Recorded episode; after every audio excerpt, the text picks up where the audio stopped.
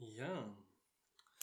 Herzlich willkommen beim Weltenrand-Podcast unter dem Arbeitstitel Halt den Rand. Äh, heute mit Torben. Und Fabian. Und Fabian, genau. Ähm, das ist die erste Folge. Dementsprechend ist es auch so uns, für uns so ein bisschen so eine Session Zero. Wir werden wahrscheinlich so ausprobieren, auch wie wir das, wie wir das machen wollen genau. Wir haben ungefähr eine Seite an Ideen, die total unorganisiert ist und zwischen uns liegt. Und wir können ja auch einfach mit wahnsinniger Podcast-Erfahrung glänzen. Ich glaube, das ist das zweite Mal, wo ich am Mikrofon spreche und dabei aufgenommen werde.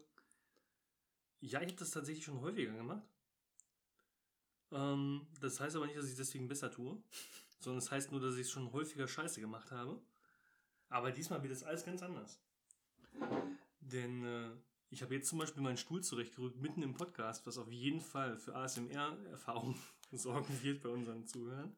Willkommen zum Qualitätspodcast. Das, das Schöne ist ja, wenn man so einen Podcast anfängt, dass man sich gar keine Sorgen machen muss, weil es hören eh nur zwei Leute und eine davon ist die eigene Mutter. Ja. Na, also die Gefahr ist jetzt bei mir nicht so groß, aber bei dir eventuell. Ich glaube, bei mir ist die Gefahr auch nicht so groß. Ich bin froh, wenn ich meiner Mutter erklären kann, was ich da genau tue und sie sich über so ein Püppchenbild mal freut. Also, mein Sohn, der macht eine Radiosendung über Zinnsoldaten. ja. Ja, ungefähr so. E exakt so wird ihre Kaffeepause auf Arbeit ablaufen. Mhm. Ja. Da sind wir eigentlich auch schon bei dem, beim Thema, nämlich wer sind wir und worüber wollen wir eigentlich reden? Wer bist du eigentlich, Fabian? Ja, ich bin äh, Fabian, Ende 20 mittlerweile. Ich habe letztens festgestellt, dass ich Ende 20 bin. Ich habe mich letztens aus Mitte 20 betitelt. Ähm, und bin vor ungefähr sechs Jahren durch ein arbeitskollegiges Hobby reingerutscht. Erst mit Age of Sigma und dann irgendwann durch den Kontakt zum Weltenrand und der Weltenrand-Community dann in Infinity reingerutscht. Ja, und jetzt spiele ich halt irgendwie nur noch Infinity. Jo. Ich bin äh, der Torben. Ich bin Anfang, Mitte, Ende 20. War bald Anfang 30. Es dauert nicht mehr so lange. Ähm, es geht ja alles immer so schnell. Könnte sagen, du bist einfach konstant 25. Ich bin konstant 21,5. ähm, ja, ich äh, bin der Typ, der im Impressum steht beim Weltenrand. Also sowohl bei dem Online-Shop als auch beim Ladenlokal. Ähm, ich bin Geschäftsführer der, der Firma, die dahinter steht, hinter diesen beiden Einkaufsmöglichkeiten. Ich habe keine Ahnung, wie man das sagen soll. Ich, ich finde immer so blöd, wenn man sagt, ich bin der Chef vom Weltenrand. Ich bin der Man- Besitzer. Ich bin der Besitzer des Weltenrands irgendwie. Der Man könnte neudeutsch sagen, äh, der formale Leiter der beiden Stores. Ich bin der, ich bin der E CEO. C CEO Weltenrand, sehr schön. Der CEO of Weltenrand Management. Ähm, ja. Ähm, Weltenrand bin allerdings noch nicht nur ich, sondern Weltenrand ist auch ja, meine, meine Fastfrau, meine Lebensgefährtin, die eigentlich die meiste Arbeit im ganzen Laden verbringt. Ich bin eigentlich der Typ, der sich um den ganzen Bürokratiequatsch kümmert. Das heißt, wenn es den deutschen Staat nicht gäbe, bräuchte man mich nicht mehr. Dann wäre ich überflüssig. Man braucht mich eigentlich nur so lange es einen großen Apparat gibt, der regelmäßig Formulare ausgefüllt haben möchte und Steuererklärungen haben will. Ja, und Kunden, die eine Rechnung haben Kunden, wollen. Kunden sind halt auch doof, ja, genau. Die bräuchte man auch. Wenn die auch weg wären, dann bräuchte man mich erst recht nicht mehr, genau. also, also eigentlich sind, sind die Hauptschuldigen daran, dass ich arbeiten muss, andere Menschen und der Staat. Ich finde Jetzt gerade sehr tief für, für einen lockeren Einstieg in den Tabletop-Bereich. ja. Ähm, ja, ich habe Tabletop auch so. Ja, wann habe ich Tabletop kennengelernt? Ich glaube, meine ersten Erfahrungen habe ich mit Battletech damals gemacht. Das war 1900. Nee, das ist nicht ganz wahr. Das war 2007 oder 8 oder 9 oder so, wo ich das erste Mal Battletech gesehen habe. Und dann mich für diese Art von Spiel interessiert habe und von da an ging es dann halt immer so weiter und irgendwie bin ich bei den ganzen GW-Systemen hängen geblieben, was so ein bisschen so eine Hassliebe ist. Weil ich eigentlich nie ein GW-Fanboy werden wollte, aber die GW-Systeme machen mir halt extrem viel Spaß leider. Aber ich spiele auch ein paar andere Sachen. Ja, ich denke, ich bin da relativ gänzlich begeistert. Umfassend begeistert. Man gibt ein Grund, warum man so einen Laden aufmacht, ne? Ja, richtig. Ne, man, man, also man macht das ja nicht, weil man, weil man denkt, ja, klingt ganz nett. Dann wird man halt lieber Genau. eine Bank aufmachen, ne? Als ja, ich, ich habe auch überlegt, ich dachte eigentlich, ich wollte damit reich werden, weil ich habe das nämlich dann damals ausgewogen, wie viel so eine Packung GW kostet und wie viel die wiegt, haha, ausgewogen. Und habe festgestellt, dass das eigentlich ein ganz gutes, also direkt nach Gold- und Druckertinte kommt dann irgendwann auch GW-Plastik. und irgendwie hatte ich deswegen die irrige Annahme, dass ich damit reich werden würde. Hat bisher nicht so gut funktioniert, aber ich bin ja immer noch am Arbeiten und werkeln. Also es kann ja noch kommen. Wahrscheinlich ist, ist dieser Podcast hier der letzte Sargnagel, damit es eben nicht funktioniert. deswegen weiter fleißig Rechnungen schreiben als CEO. Richtig. Richtig. Ja. Worüber wollen wir eigentlich reden? Herr Fabian. Ja, worüber wollen wir reden? Also das große Thema heute ist erstmal, wie sind wir ins Hobby gekommen? Können wir vielleicht gleich noch mal ein bisschen weiter ausführen. Wir hatten es gerade nur angeschnitten. Und wie könnt ihr ins Hobby einsteigen? Vermutlich werden die meisten, die den Podcast hören, schon einen mindestens seichten Hobby-Einstieg gewagt haben. Aber ähm, wir können uns auch ganz gut vorstellen, dass diese Podcast-Episode mal weitergereicht wird an Freunde, die mit dem Gedanken spielen, hier einzusteigen in das Hobby in welches System dann auch immer. Oder auch einfach in einem der, äh, einem der Neueinsteiger nützlich wird, die ab und zu mal so in den Laden strömen. Ja, und vor allem ist es ja auch so ein schönes erstes Thema, weil es so ein Thema ist, das wahrscheinlich jeder Podcast, der sich mit Tabletop beschäftigt, irgendwann mal gehabt hat. Das heißt, man muss sich gar nicht so schlecht fühlen, wenn man das auch mal aufgegriffen hat. Und ähm, jo. Also wir werden über Tabletop reden. Das heißt dann aber natürlich automatisch auch mit dem ganzen anderen Hobbykram, der damit zusammenhängt. Spielen, bemalen, dem ganzen Community-Zeug. Wir werden ab und zu vielleicht mal Produkte vorstellen. Also manchmal vielleicht mit einem Werbeinteresse, manchmal vielleicht nicht. Das wird sich so zeigen, denke ich mal. Also ich, wahrscheinlich werde ich irgendwann noch mal was vorstellen, was ich gerne verkaufen würde. Also realistisch gesehen wird es passieren.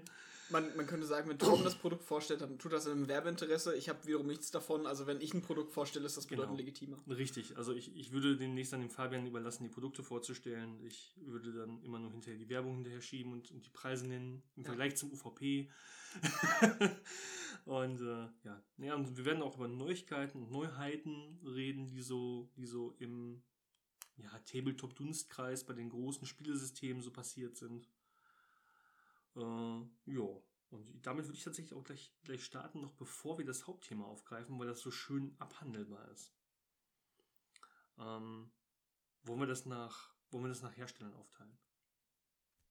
Leg los. Dann, dann, dann fangen wir doch mal einfach mit Games Workshop an, weil es der größte ist. Und dann haben wir es auch, dann haben wir auch darüber gesprochen, dann, dann können wir auch zu den anderen schönen Herstellern gehen. Und dann, dann haben wir, ja, ja, dann haben wir das, das Wichtigste ja schon fertig. Ähm, Battleforce Boxen.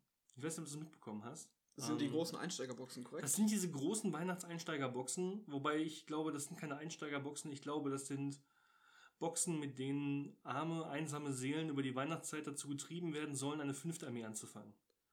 Ich glaube nämlich nicht, dass diese Boxen Einsteiger ansprechen. Aber, aber also die keine super. Einsteiger, sondern Umsteigerboxen her. Umsteiger und, und äh, ähm, ähm, zweites Standbein-Boxen. Ja, der, der Trend geht zur Drittarmee.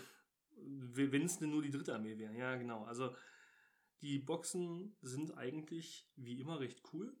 Es sind viele, ich glaube, diesmal waren es wieder, nee, elf waren es, glaube ich, diesmal. Normalerweise sind es fast immer zehn gewesen.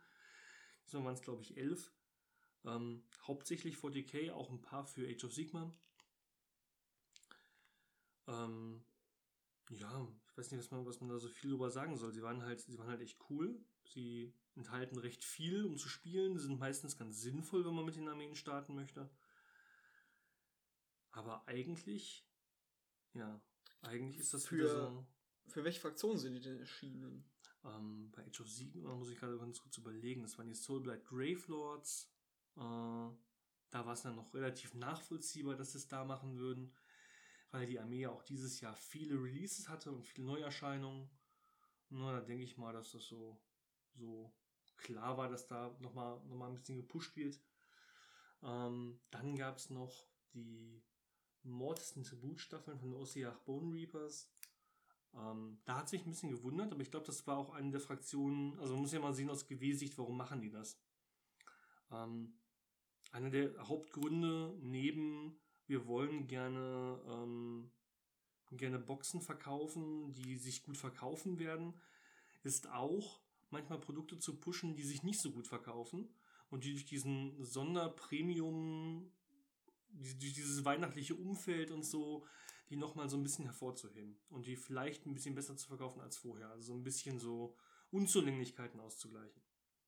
Ja, ich, ich glaube, die Bone Reapers sind ja Ende der zweiten Edition von Age of Sigma erschienen, wenn ich das noch richtig im Kopf habe. Mhm. Damals habe ich ja noch ein bisschen Age of Sigma gespielt und waren, glaube ich, am Anfang brutal stark. Ich habe nie gegen sie gespielt, aber was die Foren so im Internet sagten, gut, die Foren sagen immer, es ist alles OP grundsätzlich, aber ähm, so was ich so mitbekomme, ist, dass die Bone Reapers relativ stark waren und ich glaube, das ist für Leute, die eine relativ simpel zu bemalende Armee bevorzugen, ziemlich angenehm, weil gut, wie der Name schon sagt, das meiste davon sind Knochen und Knochen sind mit Grundfarbe Shade im Regelfall schon ausreichend abgehandelt.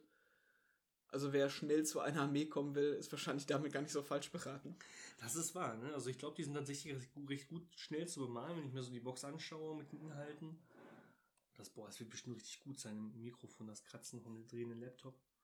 Ja. Also, da ist halt schon sehr, sehr viel Leichtes zu bemalen. Ja. Ähm, die Schilde sind wahrscheinlich ein bisschen, also was heißt ein bisschen anspruchsvoller? Für Anfänger ein bisschen anspruchsvoller. Aber an sich ist da sehr viel, was man, was man schnell auf einen hübschen Standard kriegt. Ich denke auch. Und ähm, ja, ich, äh, ich glaube aber, dass das auch so eine Armee ist, die so lange Zeit so ein bisschen, also ist natürlich immer die Frage, wie repräsentativ ist der eigene Laden. Ne, weil ähm, nicht jedes Top-Produkt bei GW weltweit ist automatisch ein Top-Produkt bei einem selber im kleinen Store oder so. Aber ähm, ich hatte immer so ein bisschen das Gefühl, dass die keiner spielt. also ich glaube, das ist so eine von den Armeen, die man, die man mit reingenommen hat, um auch zu sagen, so, hm, schau mal, die gibt es übrigens auch noch. Guck dir die vielleicht mal an. Ich meine, die, die Camry aus Fantasy waren ja immer sehr, sehr beliebt und ich glaube, das sollte so ein bisschen die Nachfolger von denen sein und sollten so ein bisschen daran anknüpfen. Ich glaube, ich weiß nicht, ob sie es geschafft haben. Das ist halt das Problem, ne? weil die halt sehr, sehr viele von den besonderen Eigenheiten, die die, äh, die, die, ähm, äh, wie hießen die denn noch? Das ähm, war noch die Camry, oder? Ja, aber die hatten noch, noch, Diese, einen, noch einen nicht, einen, einen nicht getrademarkten Namen. Gruftkönige. Ähm, dass die, dass die zwar, also die, die haben halt fast nichts vom, von der Ästhetik der, der ursprünglichen Figuren und dadurch sprechen sie auch ganz andere Leute an, habe ich das Gefühl. Also ich weiß gar nicht, ob die, ob die das wirklich gut schaffen, das nachzuahmen. Also gerade für Leute, die, die da ja auch schon länger drin sind und da richtig Bock drauf haben. Die Gruftkönige fühlten sich ja für mich immer mehr so wie Age of Sigmar Necrons an. So auch vom, vom Design und Ästhetik her. Ja, die, die hatten diese Ägypten-Ästhetik, ne? Genau. Dieses antike Ägypten. Mhm. Das stimmt, das, das ist dann nicht mehr so vorhanden, aber am Ende ist es halt es riesige Skelette. Skelette. Es ne? sind also Skelette, also, auf jeden Fall, ja es, es knüpft an, an, den, an den ganz grundlegenden Style an, nicht, nicht an das Design selbst, aber es sind halt große Skelette mhm. mit einem riesigen Knochenkatapult. Auf jeden Fall. Und das sind ja auch, das sind ja auch äh, Miniaturen, von denen sie viel produziert haben jetzt in den letzten zwei Jahren. Genauso wie die zweite Box, die jetzt äh, äh bei den Battle Forces erschienen ist für, für Age of Sigmar, nämlich die Lumineth. Auch so eine Armee, von der extrem viel produziert wurde, relativ wenig verkauft. Ähm, bedeutet, die konnten jetzt einfach die alten Sprues in eine große neue Packung packen, mussten nur den Karton herstellen und konnten sagen, schaut mal in der Weihnachtsbox. Was ja nicht verkehrt ist. Nur weil eine Armee nicht häufig gekauft wurde, beim ersten Hype oder so, heißt es ja nicht, dass die Figuren schlecht sind oder dass die Armee sich nicht toll spielen kann. Nee, ich, ja? ich finde auch einen, einen, guten Teil der Luminous, finde ich, äh, finde ich relativ hübsche Miniaturen. Ich bin kein großer Freund von den Kühen mit dem Berg auf den Rücken. Mhm. Aber ansonsten finde ich die Lumineth eigentlich, eigentlich relativ cool. Ich glaube, die hatten so ein bisschen das Problem dieses verzögerten Starts, dass da erstmal ein großer Batzen Lumineth erschienen ist, aber da noch eine ganze Zeit nichts mehr. Ja. Und diese, diese Armee fühlte sich so kurz nach dem Start vernachlässigt an. Und ich vermute mal, dass es sich jetzt gebessert hat. Aber Wie siehst du das? Ich, ich habe weniger Ahnung von Age of Sigma Erscheinungen als du Also, vermutlich. ja, ich, ich weiß nicht. Also, diese, diese Zeitverzögerung, also GW probiert in den letzten Jahren sehr, sehr viele verschiedene Stile aus, wie man Produkte exklusiv machen kann. Ne? Also man hat ja so ein bisschen das Gefühl, wenn man sich bei GW so die Releases anschaut der letzten Jahre, so ein bisschen genauer, dass die da keinen komplett roten Faden drin haben, sondern dass die da mal so hin und her springen. Jetzt kann man sagen, entweder die sind bescheuert oder man sagt, okay, die probieren gerade aus, was am besten funktioniert. Ich glaube, Ga- Games Workshop hatte ja in den Ähm. letzten Jahren ein paar Führungsetagenwechsel drin, Auch. dass ja. die versuchen, einen neuen Stil gerade zu finden. Genau. Und äh, da wurde ja jetzt unter anderem wurde ausprobiert, was ist denn, wenn wir die Armeen als Zweier-Sets veröffentlichen mit Zweispielerboxen? Das haben sie zum Beispiel jetzt mit den Thousand Suns und mit, äh, mit den Grey Knights gemacht. Äh, in der, in der, ähm, ähm, ja, In dieser Zauberei und. Flamme? Äh, wie hieß sie denn? Ja, keine Ahnung. Äh, Hexerei und, nee, ich, irgendwas, irgendwas mit Hexen und Flammen. Hexflame hieß die auf Englisch. Ich weiß gar nicht, wie sie auf Deutsch heißt. Aber auf jeden Fall, auf jeden Fall äh, haben sie das ausprobiert. Anstatt mal äh, eine Start Collecting oder wie sie jetzt neu heißen, die Combat Patrols rauszubringen parallel, haben sie dann halt eine Zweispielerbox parallel zu den beiden Büchern rausgebracht. Und die probieren natürlich jetzt auszu herauszufinden, womit sie am meisten Umsatz machen. Das ist natürlich ganz klar. Und womit sie auch am meisten Interesse generieren. Ne? Ob, ob mit solchen Zweispielerboxen, ob mit einzelnen Starterboxen, die nicht besonders exklusiv sind. Ob mit irgendwelchen besonderen Armeeboxen, wie jetzt bei den äh, Black Templar, die eine eigene, auch ziemlich, ziemlich stilvoll, schön gestaltete Box hatten, wo dann leicht der, der Codex mit drin war. Ähnlich wie bei den Orks haben sie es ja auch ausprobiert. Ne? Und bei den Lumineth damals im Prinzip ja auch. Ähm, das Problem ist nur, dass diese zeitexklusiven Sachen ja immer auch das Problem mitbringen, dass du eine schlechte Verfügbarkeit hast, wenn du, wenn du Miniaturen nachkaufen willst. Dann gehörst du zu den glücklichen Vorbestellern und hast dann trotzdem noch keine vollständige Armee. Ich finde das grundlegende Konzept erstmal so eine absolute Starterbox, wie du es gerade beim Black Temple angesprochen hast, äh, zu bringen, wo man eine gute Auswahl an, an Standardauswahlen, die man in 90% der Spiele sowieso mitnehmen möchte, da reinzustellen, einen Kodex mit reinzustellen und wirklich zu sagen, wenn ihr mit dieser Armee neu beginnen wollt, das hier ist erstmal euer Set. Das Zeug werdet ihr sowieso irgendwann kaufen und bevor ihr das alles einzeln nacheinander kauft, kauft ihr doch einmal das dicke Bundle. Ich glaube, das ist eine, eine coole Sache, um mit sowas einzusteigen. Aber ja, man, es muss dann auch klar sein, dass danach der Support an einzelnen kleinen Boxen weitergeht. Weil ich werde das ja nicht jedes Mal wieder erweitern wollen durch die exakt gleichen Einheiten und den exakt gleichen Kodex zum vierten Mal im Regal stehen haben. Also als ich damals angefangen mit den Sylvanas zum Beispiel, mit Age of Sigma, ich glaube, ich habe am Ende vier Start Collecting Boxen äh, Sylvanas gehabt. Einfach weil die Sachen, die drin waren, waren genial. In, in den ersten Editionen waren Dryaden cool und es waren halt einfach 16 Dryaden in der Start Collecting Box drin. Und man will ein Treelord, man will ein Treelord Ancient und man will ein Spirit of Doto haben, die alle das gleiche Set sind, nur mit verschiedenen Teilen dran, also mit verschiedenen Auswahlen. Das Set ist dann alles andere mögliche zu bauen. Und es gab keinen Grund, das Ding nicht viermal zu kaufen. Ich glaube, das Einzige, was nicht sinnvoll verwertbar war, war eine kleine Heldeneinheit. Mhm. Aber der Rest war halt einfach absolut legitim, drei bis achtmal zu besitzen. Und dementsprechend haben das auch ganz viele Leute getan. Insofern Start Collecting war eigentlich nicht der richtige Name für diese Box. Nee, also man muss, man muss sogar sagen, die, die waren ja sogar sehr unterschiedlich gut. Ne? Also manche waren wirklich, wie, wie du sagst, die waren quasi essentiell, die hast du viermal geholt oder dreimal oder zweimal als, als Startpunkt für deine Armee. Da konntest du quasi gar nichts falsch mitmachen. Und dann hattest du Armeen, wo du dir so überlegt hast, ja, diese Start Collecting Box, also ich brauche das nicht, ich brauche das nicht, ich brauche das nicht. Das heißt, ich habe überhaupt keinen Preisvorteil mehr, weil ich diese drei Modelle irgendwie wegstellen würde und schon hat die sich nicht mehr gelohnt und es fühlte sich auch nicht wie, eine, wie ein Start in eine Sammlung an, sondern mehr wie so ein zusammengewürfeltes Kombo-Paket, das gar keinen echten Ja. Aufbau hatte. In- Insofern fände ich das eigentlich eine, fände ich das eigentlich eine wirklich coole Herangehensweise zu sagen, das hier ist erstmal unser in Anführungsstrichen Log-Angebot für Einsteiger, ne, dass man wirklich, hier ist die grundlegende Armee, das Zeug brauchst du sowieso und den Kodex, den du sowieso brauchst. Und äh, ab danach erweitere so individuell wie du möchtest. Ich finde es eigentlich eine sehr schöne Herangehensweise. Ja. Wäre wahrscheinlich die von mir präferierte.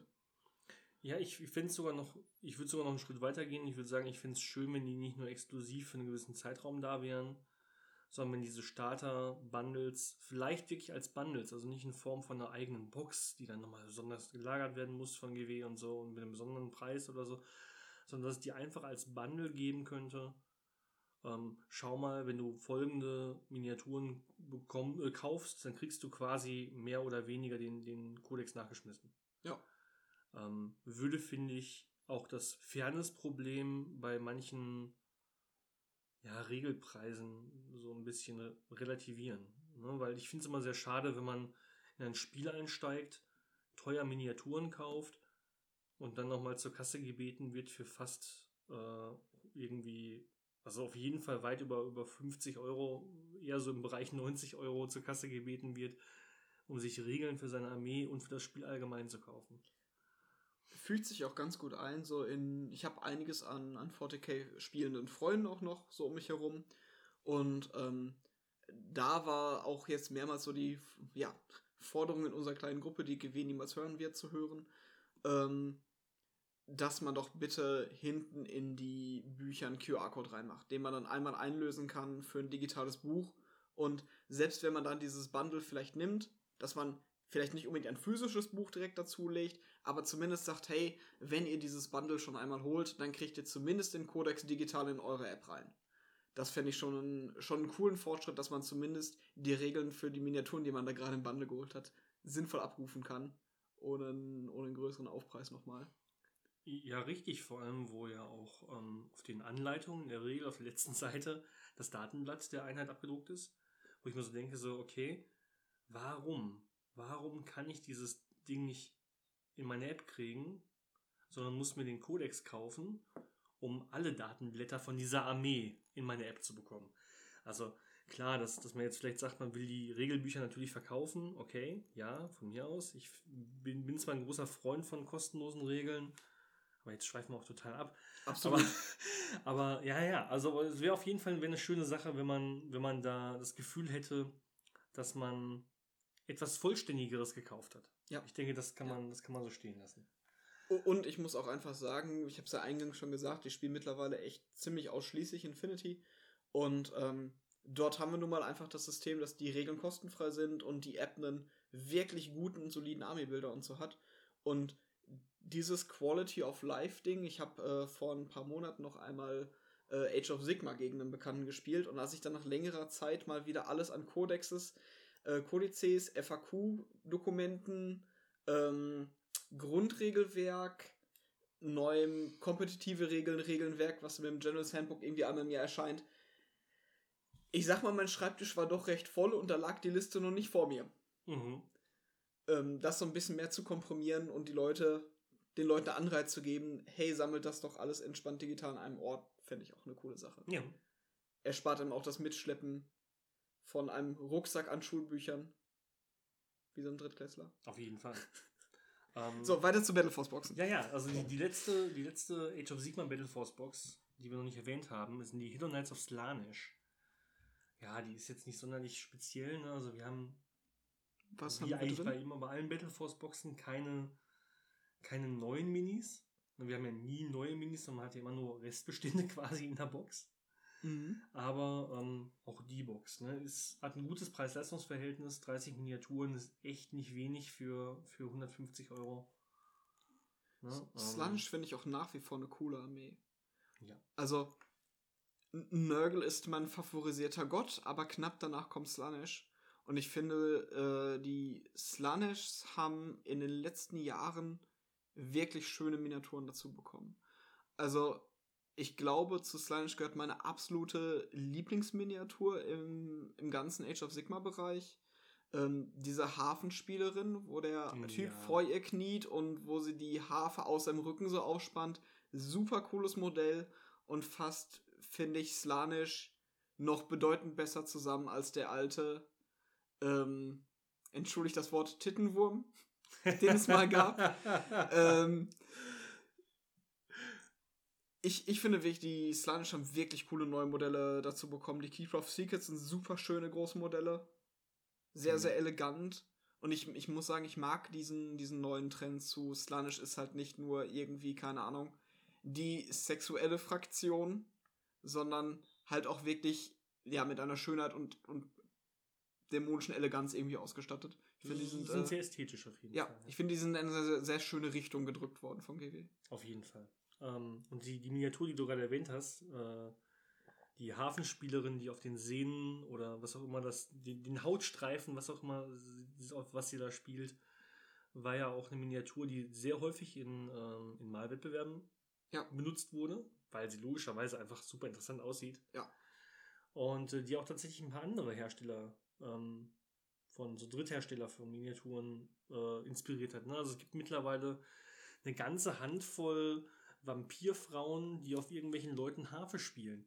Und ich glaube, das war schon, das war schon so ein bisschen Trend, der das gesetzt hat, weil das einfach ein sehr, sehr cooles, sehr coole Pose war, ähm, sehr inhaltsvoll war irgendwie. Es sah halt wirklich aus wie so eine Szene aus dem Diorama oder so. Ja, es, es, es reduziert halt Slanish nicht auf, guck mal, Boobs. Richtig. So, sondern es ist halt wirklich dieses komplette Konzept aus, keine Ahnung, Schönheit, Leid, Eleganz, Mhm. was dieses, dieses Slanish-Ding mit, mit bedeutend mehr Dingen auflädt als die alten Miniaturen. Ja, das sind all die Dinge, die man, die man sonst nicht für unter 300 Mark bekommt.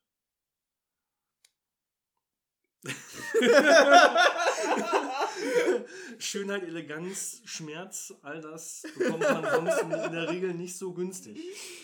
Aber in dieser Miniatur war es drin. ja. Muss man einfach auch mal so sagen, das war auch ein gutes Preis-Leistungs-Verhältnis. Ja, fantastische Miniatur auf jeden Fall. ähm, aber wir haben ja noch Battleforce-Boxen bei 40k gehabt. Nämlich, äh, um da jetzt so ein bisschen schneller ein bisschen Tempo reinzukriegen. Adeptus Mechanicus. Total cool. Ähm, vor allem auch mit ein paar neueren Modellen, die jetzt die letzten Jahre erschienen sind. Ich hatte jetzt die Befürchtung, weil sie ja ähm, bei Adeptus Mechanicus hat ja sehr viele Änderungen erfahren, sehr viele neue Minis bekommen. Ähm, hatte ich ein bisschen die Befürchtung, dass sie welche von denen, die aus dem Programm genommen worden sind oder mehr oder weniger bald aus dem Programm rausfliegen, da reinpacken. Einmal die Resterampe für die alten Ja, Zielmodelle. genau. Ja. Na, nicht für die Zielmodelle, aber zumindest, zumindest für die alten Plastikmodelle. Ja. Aber sie haben sehr viel reingepackt, was erst kürzlich erschienen ist. Also relativ kürzlich. Ne? Also die ähm, Teraxi-Flieger sind zum Beispiel mit drin. Die sind unfassbar cool. Ähm, generell sehr, sehr coole Modelle in dieser Adeptus Mechanicus Box. Omnisire Talon. Okay.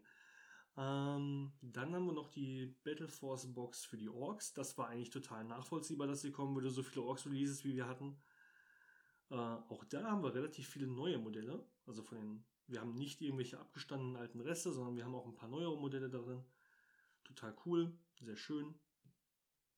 Selbes gilt für äh, Space Marines und Necrons. Da war eigentlich auch, glaube ich, jedem klar, dass die kommen werden müssen. Ja. Ich Ja. meine, Spa Space Marines kriegen immer ein Release, wenn Space Marines sowieso. Ja, wenn- wenn, es wenn wenn, Release irgendwas- gibt, dann hat, er- hat er Space Marines, ganz Ja, klar. ja. Aber Necrons ist ja der neue große, äh, ähm, wie nenne ich das, der neue Haupt Hauptantagonist Ja. im Universum aktuell. Und, Ähm, und auch da gleiches wie bei den Ossiak Bone Reapers. Ich glaube, wenn man als jemand, der sich maltechnisch nicht viel zutraut, mit Necrons anfängt, ist das etwas, was man mit sehr wenig Aufwand auf ein sehr, sehr an ansehnliches Niveau bringen kann. Auf jeden Fall, ja. Also ich, das sind vor allem, das sind vor allem äh, Truppen, die man mit relativ wenig Farben auf einmal, Ja. also schon ansehnlich kriegen kann. Ja. Na, man braucht halt irgendwie fünf Farben. Das ist bei vielen Armeen ja nicht so, dass Ja. man mit fünf Farben auskäme. Definitiv. Ähm, ja, dann haben wir noch die Death Guard Box. Die hat mich tatsächlich überrascht. Ich hätte jetzt gedacht, nach Dark Imperium brauchen sie erstmal ein bisschen Ruhe davon und machen da erstmal nichts mit.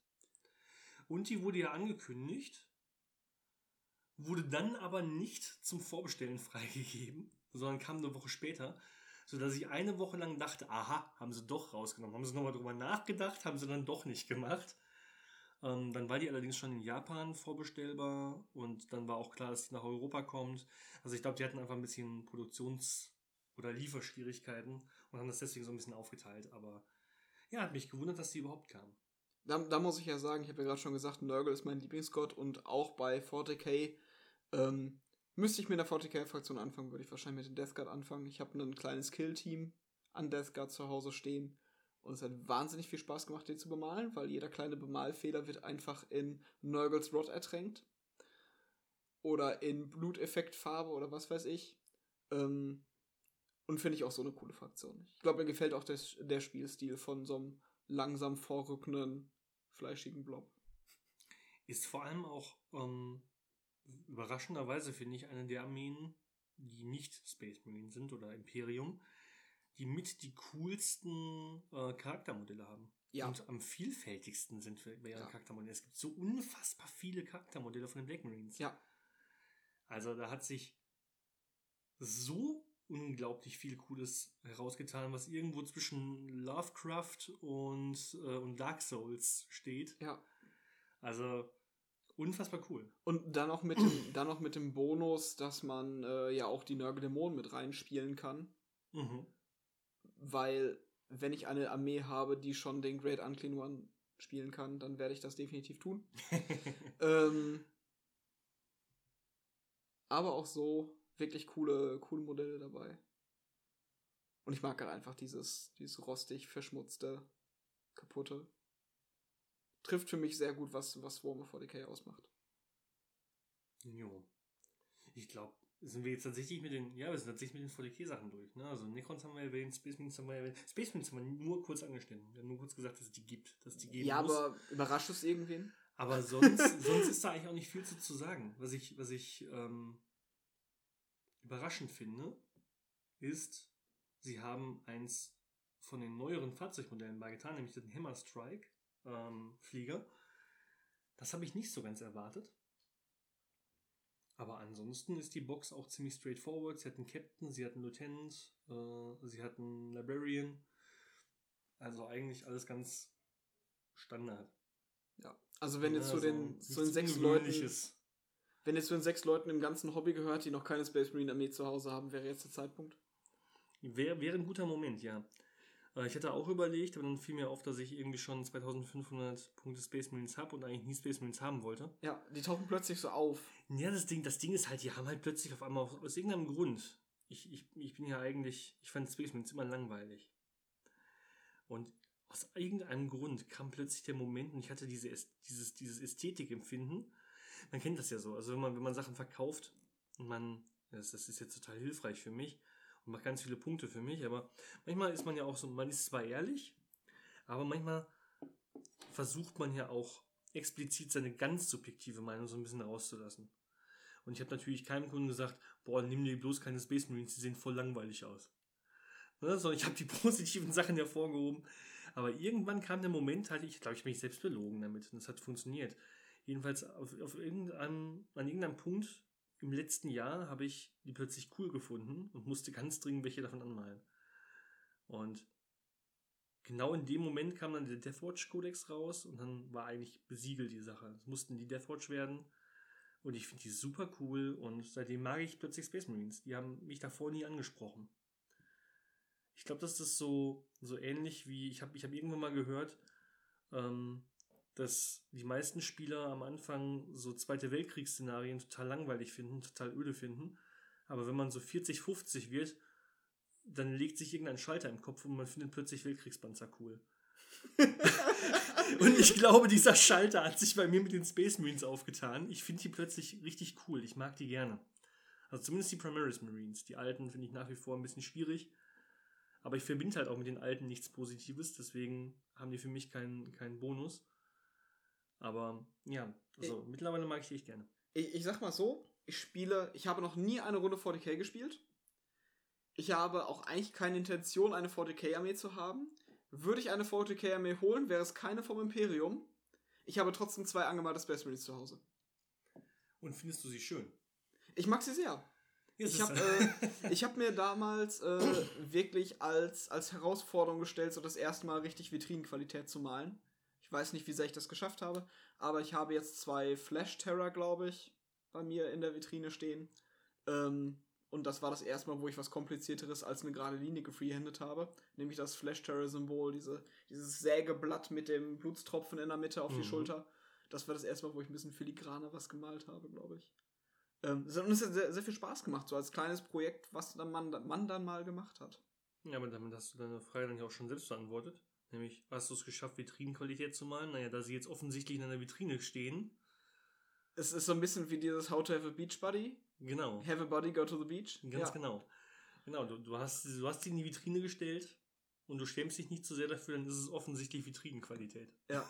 Okay, ja, gut, akzeptiere ich. Ist, ich habe, ich war nur ganz offiziell auf Vitrinenqualität. Und da du, und da du jetzt gerade in einem Podcast bist, könntest du so noch sagen, dass deine Vitrinenqualität berühmt ist.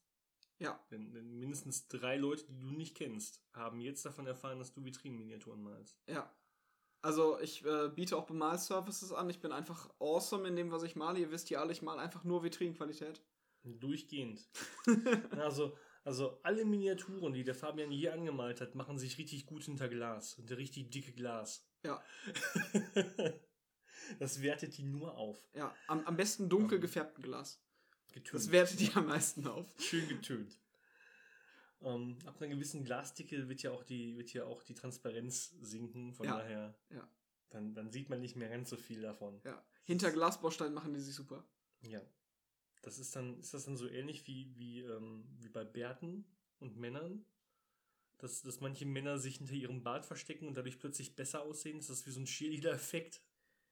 Also ich sag mal so, wir tragen beide Bart. Ja, richtig. Also ich habe meinen Bart, weil ich sonst aussehe wie ein kleiner Junge mit fliehendem Kinn. Ja. Und bei dir weiß ich gar nicht, warum du das machst, weil du siehst zwar aus wie ein kleiner Junge, aber du hast kein fliehendes Kinn. Ja, ich, äh, ich trage den Bart mehr oder weniger aus Faulheit. Also der, der Bart, der bei mir wächst, ist auch sonst nicht der einzige Bart, der bei mir wächst. Und ähm, ich hatte an irgendeinem Punkt einfach keinen Bock mehr zu rasieren und der ist in einer halbwegs sinnvollen Form gewachsen und seitdem halte ich ihn einfach weiterhin in dieser Form. Das ist okay. Tägliche Rasur ist einfach. Ist ja auch was anstrengend. Für, für Anfänger. Täglich rasieren ist was für Anfänger. Ist einfach anstrengend. So. Damit haben wir das leidige Thema Battleforce Boxen umgebracht. Ähm, haben wir sonst was Spannendes aus der Games Workshop Welt, was jetzt so. Es passiert gerade nicht so, so unfassbar viel, weil GW natürlich auch versucht, neben den Battleforce Boxen nicht zu viel zu machen, was irgendwie davon ablenken kann. Das ist halt das große Weihnachtsgeschäft. Ich wollte gerade sagen, das ist jetzt im Moment wird erstmal gewartet und die Luft angehalten, geguckt, was sich so verkauft und das ist GW im Moment im Dezember. Ähm, ja. Und dann schauen wir mal, was noch passiert zwischen Weihnachtsloch und Sommerloch. Genau. Also ich hoffe ja, dass sie, dass sie wieder mit spannenden Releases das versuchen, so ein bisschen zu überbrücken. GW ist da ja echt gut drin. Ne? Also, da das aus, aus Händlersicht mal gesagt, GW hat es raus, die Todzonen zu überbrücken. Durch richtig spannende Releases. Ne, zum Beispiel, und die dann tatsächlich so über so, über so lahm, lahmere Strecken im Jahr retten. Wo die Leute dann sagen, hey, wäre doch mal schön rauszugehen. Und dann kommt GW, haut denen eine riesige Box ins Gesicht und sagt, nein, du bleibst drin und malst. Und das klappt tatsächlich relativ gut. Ähm, also da sind sie tatsächlich ganz gut drin, das zu timen, wann sie was rausbringen. Also glaube ich, dass da auch jetzt im Frühjahr viel Spannendes kommen wird, weil das ja eben so die Todphase nach Weihnachten ist. Ja, draußen blüht es, die Sonne geht auf, die perfekte Zeit, um die Rollladen runterzumachen, weil das Licht blendet. Genau. ja, das, das war es eigentlich an GW-Neuheiten. Und was ist denn so bei Corvus Belly Spannendes passiert, lieber Fabian? Ja, bei Corvus Belly kommen wie jeden Monat ein paar bunt gemischte Boxen raus. Corvus Belly ähm, hat ja eigentlich immer nur so sehr, sehr vereinzelte Zweispielerboxen, die dann größer rauskommen. Ähm, jetzt zum Black Friday kamen zwei große Collections raus, die Eugene Collection und die äh, Panoceane Collection, die mehr oder weniger einmal, äh, einmal alles mit Scharfbitte sind, was so diese Fraktion anbelangt. Also alles, was irgendwie in letzter Zeit rausgekommen ist und auch das Code One Siegel, also das, das Anfänger Infinity quasi, oder das äh, etwas runter, runter reduzierte Infinity Siegel trägt, ähm, ist in dieser Box drin. Das sind absurd große Boxen mit, ich habe die Dinger nicht und habe also auch nicht auf eine Waage gelegt, aber ich könnte mir vorstellen, dass der Paketbote wenig Spaß hat an den Dingern. Also es sind absurd viele Miniaturen drin. Ähm, und wer eine Fraktion einfach einmal vollständig mit einem Kauf haben möchte, ist mit diesen Boxen bestimmt gut beraten. Mm. Und ansonsten, ja, erscheinen immer wieder mal kleinere, kleine Trupps. Ich habe ehrlich gesagt jetzt gerade gar nicht auf dem Schirm, was der aktuelle, was die aktuellen Releases von Corvus Belly sind, weil ich aktuell noch so viel Zeug bei mir auf dem, auf dem Schreibtisch habe, ähm, was noch bemalt werden soll. Was kam denn so raus? Also, jetzt die nächsten spannenden Sachen in Corvus Belly veröffentlicht ja nicht wöchentlich, sondern immer zum Ende des Monats. Ja. Immer zum 30. oder 31. Ähm, ja, wir kennen ja jetzt schon die, die Dezember-Releases und die Januar-Releases. Na, da kriegen wir jetzt erstmal ähm, wieder die Collection Packs. Ähm, nämlich von Xuxing und spreche das eigentlich richtig aus? Ich glaube, es heißt Xuxing. Das mag sein. Aber ich glaube, jeder sagt Yu Ying. Ich, ich, also ich spiele die Fraktion selbst und ich will sie Yu Jing nennen. Ich, aber wahrscheinlich heißt sie Shushing. Also ich weiß auf jeden Fall, dass das, also ich kenne ja, ich, ich, ich habe mal eine Zeit lang, äh, habe ich einen, ähm, einen, einen Bekannten in der, in der Uni gehabt, der äh, gebürtiger Chinese war. Überraschend Chinesen in, äh, in, in Technikstudiengängen. Aber der war immer unfassbar genervt, wenn man Huawei sagte oder Xiaomi, Weil es halt. weil es Huawei- halt Huawei und Xiaomi heißt. Ja. Und ähm, ich, ich habe durch ihn, um weniger Hass zu, zu generieren auf mich, habe ich durch ihn versehentlich ähm, so ein bisschen gelernt, Chinesisch auszusprechen oder, oder, oder zumindest zu, zu erkennen, was, was Chinesisch klingen könnte. Aber ich bin überhaupt nicht sicher, wie das mit dem Y vorne läuft. Aber, aber ich glaube, es heißt sicherlich Xing. Also Xuxing oder Xuxing oder so, keine Ahnung. Ähm, es, gibt, Weiß niemand. es gibt dafür eine, eine Auflösung, in der Tat im offiziellen Corvus Belly Forum. Da hat sich nämlich ein chinesischsprachiger Fan hingesetzt und hat für jede Einheit ähm, die Aussprache quasi in englischer Lautschrift aufgeschrieben und ähm, hat auch erklärt, was der Name der Figur heißt. Weil in, in, äh, bei Corvus Belly heißen die, zumindest die asiatischen Figuren haben fast alle asiatischen Namen. Es gibt so ein paar Ausnahmen wie ein Tiger Soldier, aber fast alles hat irgendwie seinen asiatischen Namen, der auch eine sinnvolle Bedeutung hat. Das finde ich tatsächlich spannend. Also sie hätten ja auch Kauderwelsch nehmen können. Sie- sie hätten Und Kauderwelsch- es hätten 90% der Spieler nicht gemerkt, ne? Das Ja. muss man ganz ehrlich mal so sagen. Aber da hat, ähm, da hat Corvus Belly sowieso immer schon Händchen für gehabt, finde ich, ähm, sehr respektvoll mit solchen Kulturen umzugehen. Also, äh, zum Beispiel jetzt äh, in der Karlstrom-Box, in der Beyond Karlstrom-Box war der Yemao, natürlich werde ich ihn jetzt nicht richtig aussprechen drin, äh, aber eine, eine sehr mobile, mobile Infanterie, die irgendwie, ich glaube, Superjump hat und ähm, sehr aggressiv spielt, viele Waffen dabei hat, die irgendwie auf naher Distanz gut sind und ähm, das heißt wohl, zumindest laut diesem Thread übersetzt, Wildkatze. Also, s- sie haben sich was dabei gedacht. Ja, es ist, offensichtlich ist, da, ist da was reingeflossen. Irgendwo in Spanien muss jemand sitzen, der Chinesisch kann. Oder der zumindest sehr interessiert daran ist, das, das akkurat zu designen. Ja, ähm, ja. Das ist, das ist sowieso ähm, bei Infinity finde ich eine ganz schöne Sache, weil sie es geschafft haben. Ich weiß gar nicht, womit ich das vergleichen soll. Außer, außer vielleicht mit Dune, was du gar nicht so gut kennst und deswegen wahrscheinlich weder dementieren noch bestätigen kannst. Aber ich habe das Gefühl, Corvus Belli hat es gut geschafft, dadurch, dass sie, dass sie so ja, ein Zukunftsszenario haben, was nicht ganz so nahe Zukunft ist, sondern eher etwas entfernter Zukunft, aber trotzdem noch Spuren unserer echten Welt enthält. Also zum Beispiel gibt es den Islam noch und sowas. Ne? Ähm, es geschafft hat, das Ganze zu machen, ohne dass daraus nur irgendwelche blöden Stereotypen entstanden sind. Ja. Ähm, ich finde, das beste Beispiel dafür, wie glaubwürdig die Hintergrundgeschichte von Corvus Belly ist, ist, dass sie das Social Credit System in China predicted haben. Also im, im ersten oder zweiten Regelbuch äh, wird, wird davon gesprochen, dass in Yujing, Shuxing, in, das, in der asiatischen Fraktion in äh, Infinity es quasi ein Social Credit System gibt, wonach sich ähm, zum Beispiel kalkuliert, wer am Ende eine Wiederbelebung mit äh, Silk bekommen darf. Und so fünf Jahre später hat China das Social Credit System eingeführt, um zu schauen, wer wann mit dem Zug fahren darf und wer auf welche Universität kommt. Also, alleine nach solchen Sachen ist es ein bisschen gruselig, aber macht diese Welt sehr glaubwürdig. Ja, auf, jeden Fall, aber trotzdem gleichzeitig nicht gänzlich stereotyp. Ne? Also, Das fand ich zum Beispiel ganz klasse, auch bei der Ariadna-Fraktion, ähm, die ja im Prinzip so ein bisschen so eine Zeitkapsel ist. Ne? Also die ganze Ariadna-Sache fühlt sich ja so ein bisschen so an, als ob wir Leute aus 2050 vielleicht genommen und ausgebuddelt hätten, ähm, weil die ihre Kultur auf diesem Mehrgenerationenschiff hier so erhalten haben. Und da haben wir immer noch quasi Nationen, die jetzt auf der Erde schon gar nicht mehr existieren, von den USA über Schottland und sowas.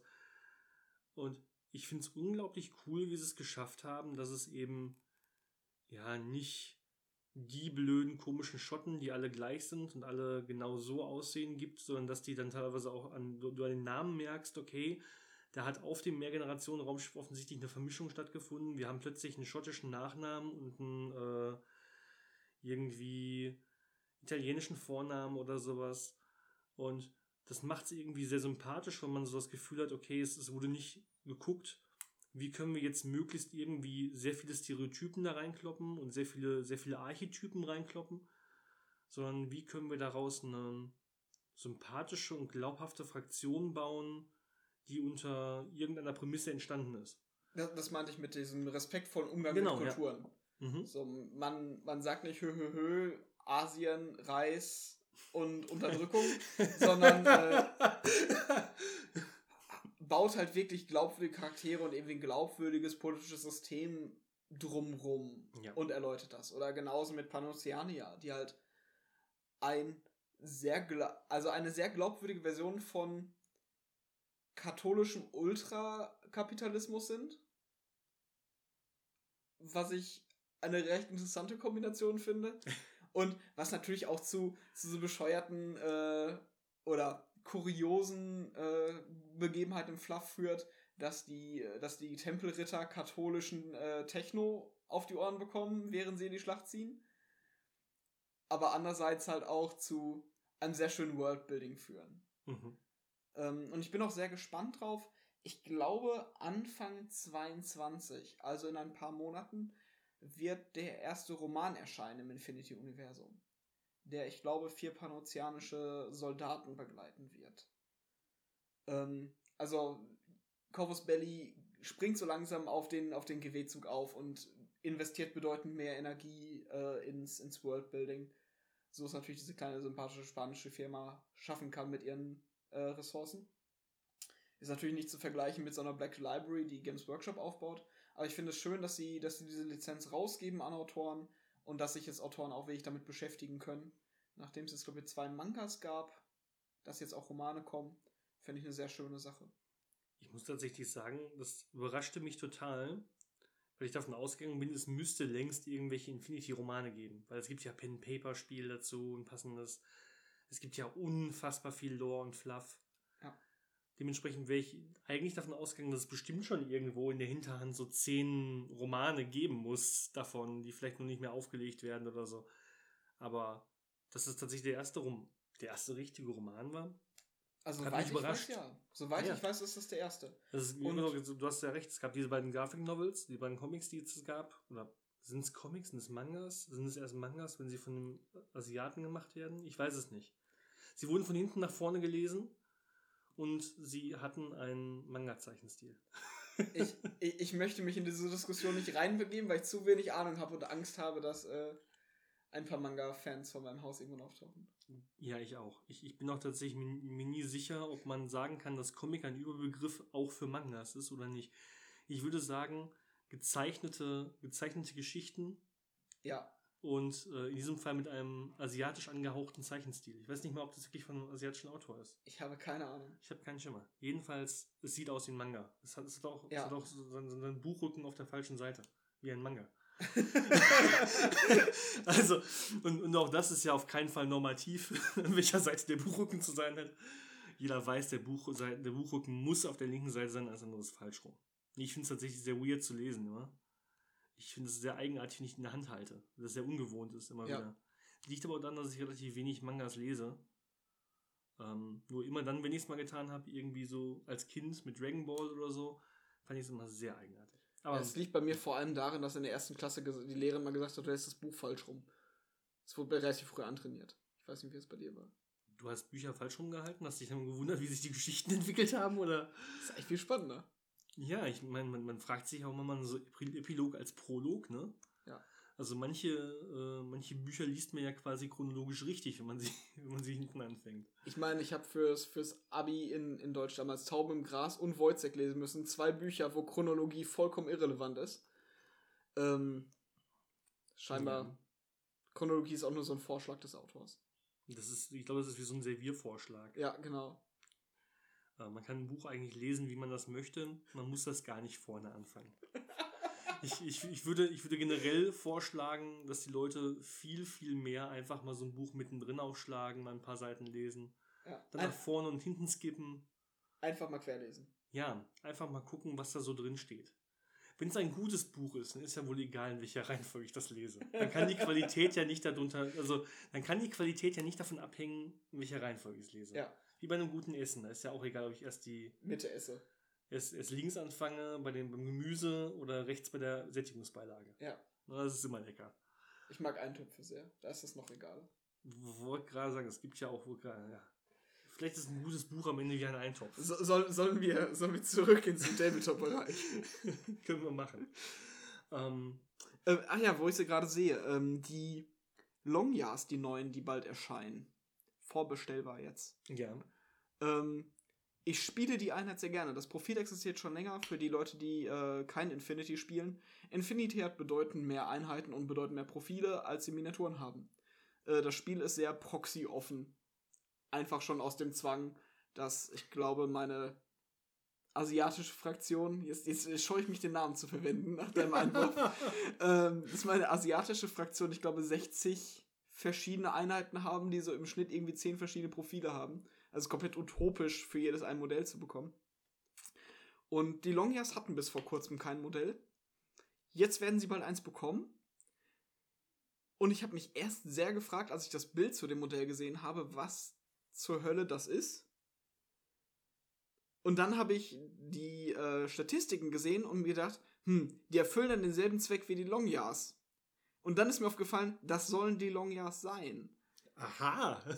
ähm, das hat bei mir so eine Minute gedauert, von Bild auf, ach ja, das sind die ja zu kommen, weil Longyas als Drohnen fallen. Und das sind die ersten Drohnen, ich glaube, in Yujing, die so merkwürdig auf zwei Beinen laufen.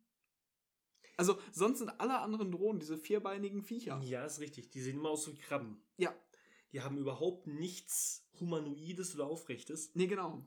Du hast recht. Ich finde die allerdings tatsächlich auch gerade deswegen sehr cool, weil die Minis einfach ein bisschen anderen Science-Fiction-Stil haben. Etwas anderen Roboterbaustil. Ja. Ich finde ja generell, die Idee, Androiden zu bauen, ist total dämlich. Also, außer wenn du die als, als ähm, ich, ich muss mich jetzt wahrscheinlich, wahrscheinlich mache ich mich jetzt unbeliebt bei jedem Science-Fiction-Fan für alles. Dafür sind wir doch hier. Aber Androiden, meine lieben Leute, sind das beschissenste, was du bauen kannst. Außer wenn du mit Menschen interagieren möchtest und möchtest, dass die Menschen sagen, oh. Für nichts anderes sind Roboter nützlich, die ja die Form und die Funktionsweise von Menschen haben. Und se selbst dann hast du die Gefahr, in dieses Uncanny Valley reinzufallen. Richtig, ja. Wo so ein Androide gerade so eben aussieht wie ein Mensch, aber nicht so richtig. Ja, und vor allem das beste Gegenargument für mich ist immer, Menschen können mit allem connecten. Das braucht nicht die Form eines Menschen haben. Äh, es gab dieses wunderschöne Zitat aus Community. Ähm, da, da nimmt einer der Charaktere einen Stift, sagt, der heißt jetzt Paul und wenn ich ihn zerbreche, dann zerbricht ein kleiner Teil von euch. Und der nimmt den Stift und zerbricht ihn und alle, oh. Und, und genau das, genau das ist nämlich der Punkt. Du kannst einfach nur zwei Punkte haben und einen Strich und wir sehen ein Gesicht. Du brauchst die nicht in Menschenform bauen. Und ich finde es bei denen sehr cool gemacht, weil du siehst, sie haben die Vorteile von Menschen, nämlich zwei, auf zwei Beinen gehen ist schon ziemlich cool. Und man Wenn hat halt. Wenn man es technisch umsetzen kann, ist es echt cool, weil die kommen überall lang.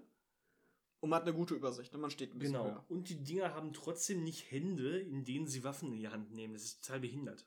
Das ist, das ist das, was mich am meisten stört, wenn ich irgendwo Kampfroboter sehe, wenn die aussehen, als ob die, wenn die gerade keine Kampfroboter sind, ganz normal im Laden einkaufen könnten. Dafür sind die doch gar nicht gemacht. Das müssen die gar nicht können. Die sind super. Die sind genauso super, wie sie sind. Die können schießen, die können sonst nichts, die können niemandem die Hand geben, nicht freundlich salutieren. die können nichts außer ballern. Das, das ist gut daran. Ich, ich glaube, das, was mich am meisten an diesem Modell stört, ist einerseits dieser komische Lendenschurz, den sie davor haben. Ich weiß noch nicht, wofür der ist. Ist das ein Schutzschild? Genau, ich ist weiß nicht, ein, wofür der ist. Ich glaube, das ist das Human Interface Device. Ich glaube, da kann man einstellen, was der heute macht. Mit einem Schritt. Ja, man greift dem von unten, also das Weiße ist wahrscheinlich ein Display, und dann greift man das, man greift da einmal ran, hebt das leicht an, und dann aktiviert man den, die Eingabe, und dann kann man da auswählen, Wachmodus, äh, Überfall, äh, Kaffee kochen. Also, ne? dass, dass Bluetooth eine nervige Sache ist mit dem dauernden Pairing und sowas. Okay, aber ich hatte gehofft, dass im, in 150 Jahren das Ganze ein bisschen besser gelöst wird, als Robotern in die Lenden gegenzufassen. Ich finde das gar nicht schlecht. Und, und was ich irgendwie merkwürdig finde, ist dieser ist dieses Schild da oben äh, so links über der Schulter. Also die, die Teile kommen halt als getarnte Einheit rein und ich könnte mir vorstellen, dass das sein Tarnfeldgenerator ist. Keine Ahnung.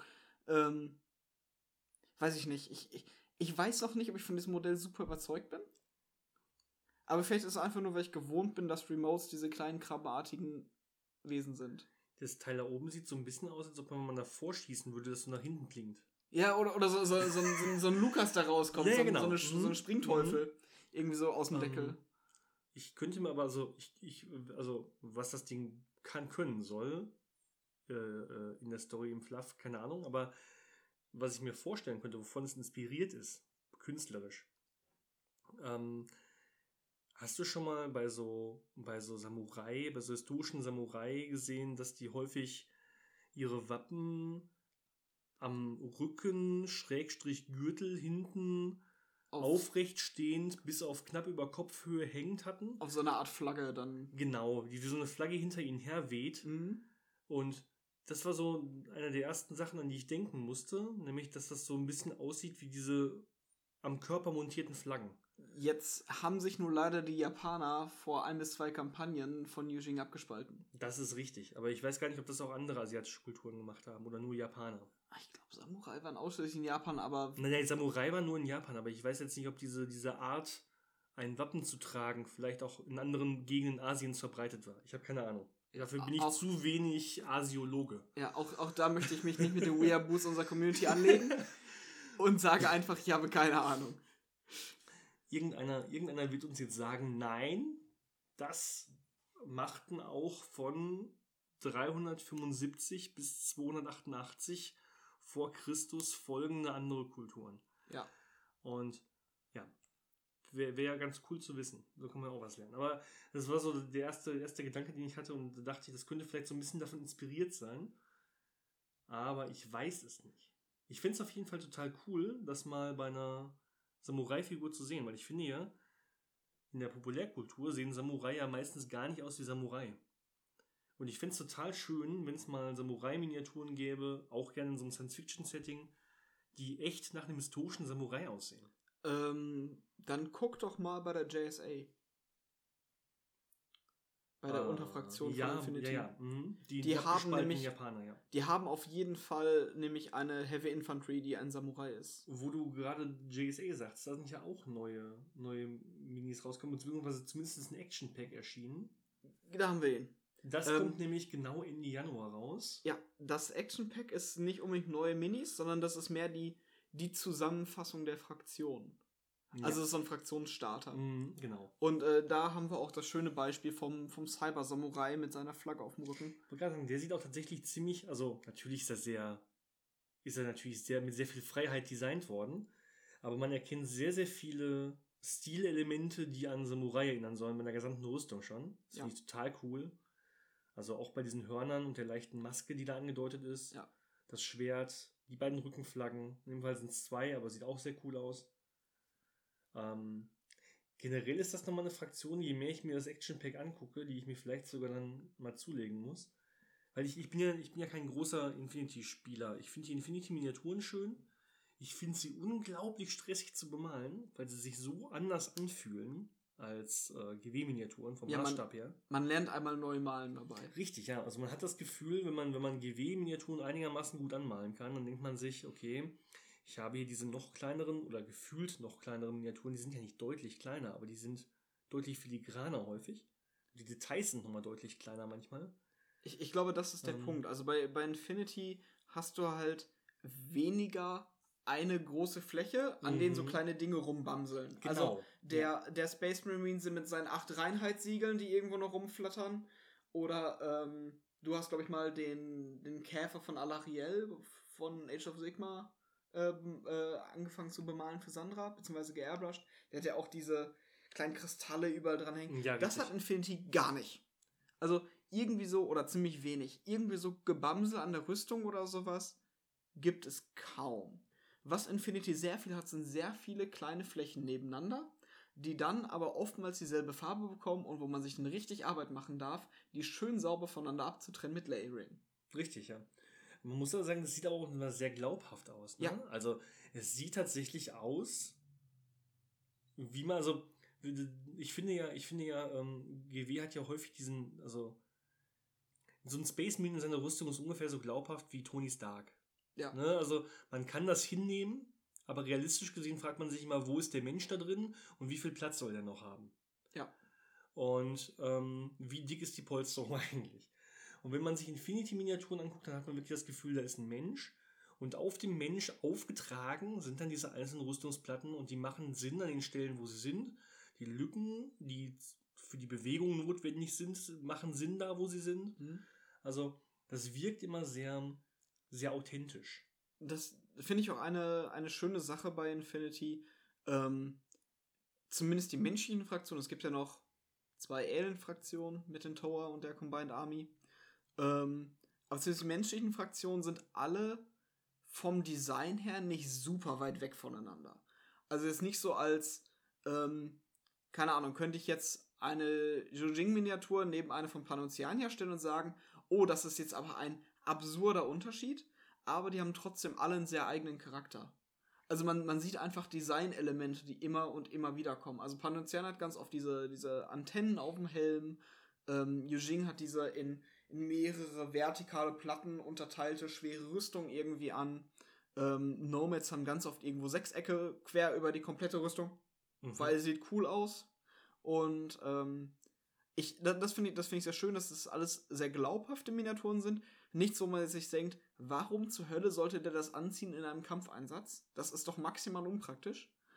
Ähm, sondern einfach oftmals sehr, sehr glaubwürdige Miniaturen ähm, mit dem mit ab und zu mal Combat Heals. Ja.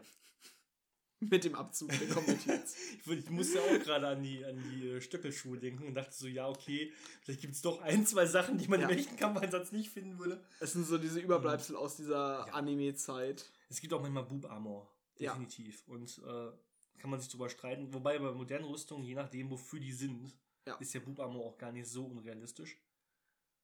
Ja, dass man es halt sinnvoll einfassen muss und nicht einfach eine gerade Platte davor schneidet, ist schon. Ich wollte wollte gerade sagen, es gibt ja, es gibt ja Situationen, also gerade bei Schnittschutz zum Beispiel, da wäre Boob-Armor ja gar kein großer Nachteil. Ja.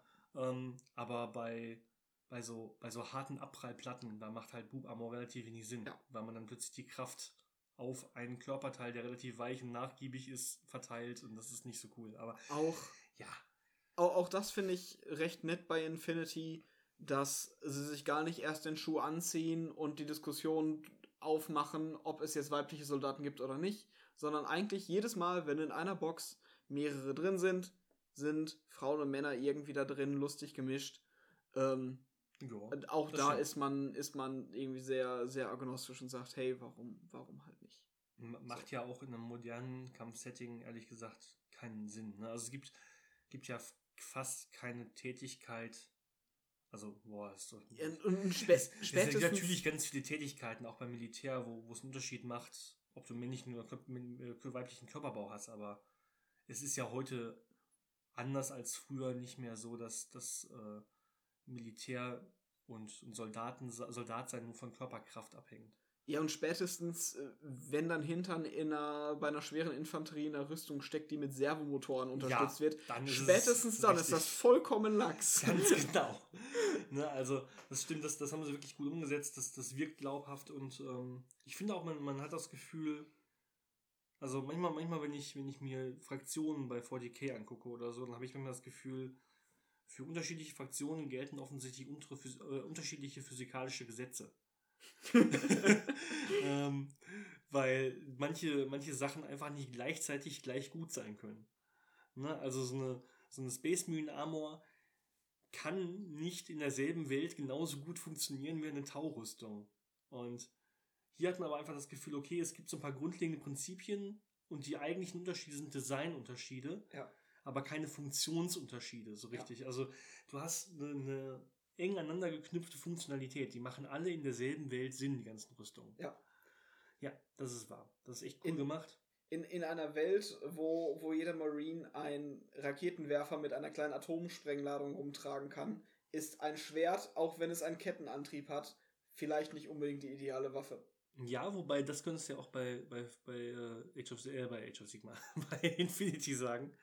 Warum haben die überall Schwerter und Nahkampfwaffen? Das sieht ultra, ultra cool aus und es macht auch das Spiel flexibler und ähm, interessanter, aber. Weil es nur sehr kleine Konflikte sind. Also Infinity spielt in, in einer Welt, wo große Konflikte, wenn möglich, nicht ausgetragen werden. Ähm, weil jeder weiß, in diesem Machtgefüge, was Infinity gerade hat, wenn eine Fraktion sich dazu entscheidet, einmal die große Armee rauszuholen, wird es nachher keine Fraktion mehr geben. Weil man dann genau weiß, dieses komplette Machtgefüge implodiert in sich selbst. Und insofern stichelt man mit diesen kleinen Truppen rum und ähm, schaut mal, dass man hier mal einen Wissenschaftler einführt, hier mal ein paar Daten abgreift, ähm, hier irgendwie mal eine Mine für sich sichert. Und insofern, und man spielt halt oft auf sehr engen Stadtgebietsplatten zum Beispiel. Ähm, und weiß ich nicht, in so einem Häuserkampf fände ich Nahkampfwaffe gar nicht so unsinnvoll. Also wenn ich die Wahl habe, auf, auf fünf Meter Abstand ähm, ein, ein Gewehr zu haben, das auf kurze Strecken ausgerichtet ist und das ich auch gut am eng am Körper tragen kann, oder ein, oder ein Schwert wäre vielleicht doch die, die, die Wahl bei mir relativ einfach, aber ja, ja es, ist, es, ist, es, ist nicht, es ist nicht so unsinnig, wie wenn es auf dem freien Feld wäre. Das ist auf genau. jeden Fall, also ich glaube, man kann sich darauf einigen, ja. es gäbe unsinnigere Szenarios für Schwerter. Genau. das kann man wirklich sagen, ja. Nee, aber es ist auch eine, eine wirklich, eine wirklich coole, ein cooles Action-Pack. Ich, ich bin ja ein großer Freund von diesen Action-Packs, weil sie einem ja so, so eine Möglichkeit geben, relativ günstig in eine Fraktion in einen Tabletop einzusteigen. Und ja. zwar relativ vollständig. Also du kannst ja mit denen, du hast ja deine vollen 300 Punkte, wenn du mit denen willst, spielen willst. Ja, da sind, da sind also, 300 Punkte drin. Da sind, glaube ich, dann 11 Minis waren das in dem Action Pack. Ich habe es gerade nicht, nicht mehr im Kopf, ich habe es nicht nachgezählt. Mhm.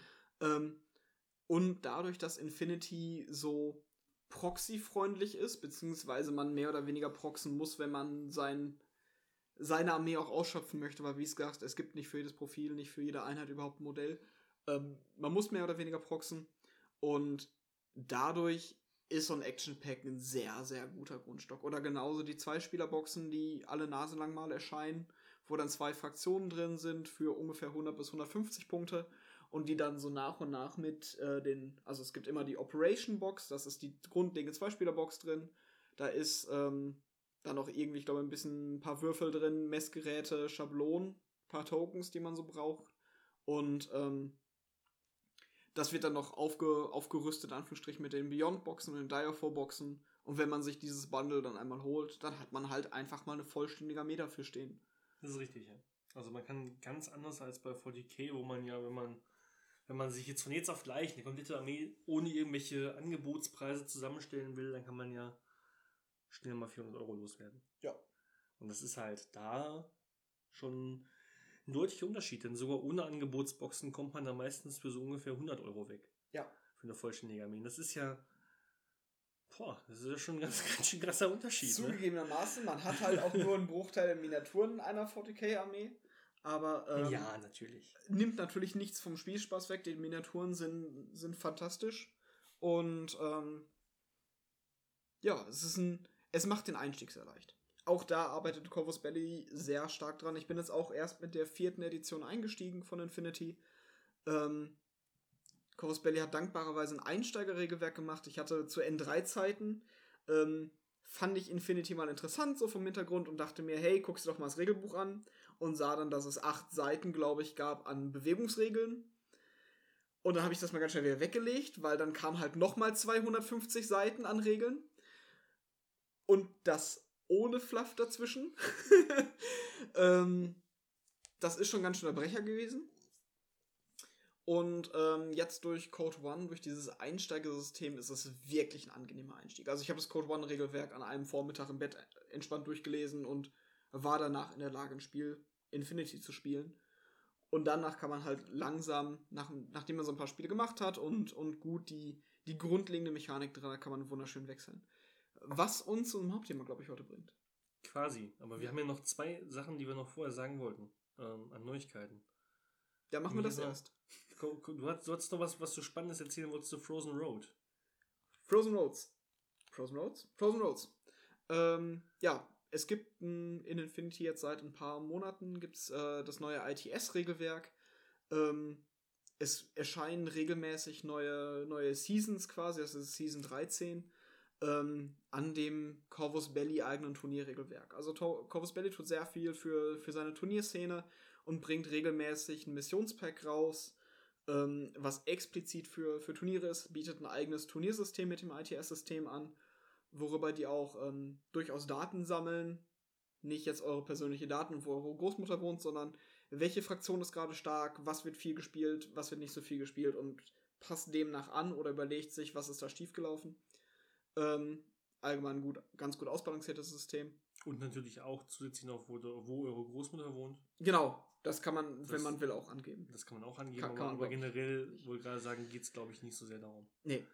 Also es ist ein, ähm, ja, ein, ein regelmäßig wiederkehrendes System und jede Season hat halt so sein eigenes, eigenes Topic irgendwie und diesmal geht es halt um die verschneiten, äh, verschneiten Ebenen, wo gerade einerseits die Aliens einfallen und ähm, andererseits, ich glaube, für ähm, Mining-Arbeiten prospektiert wird.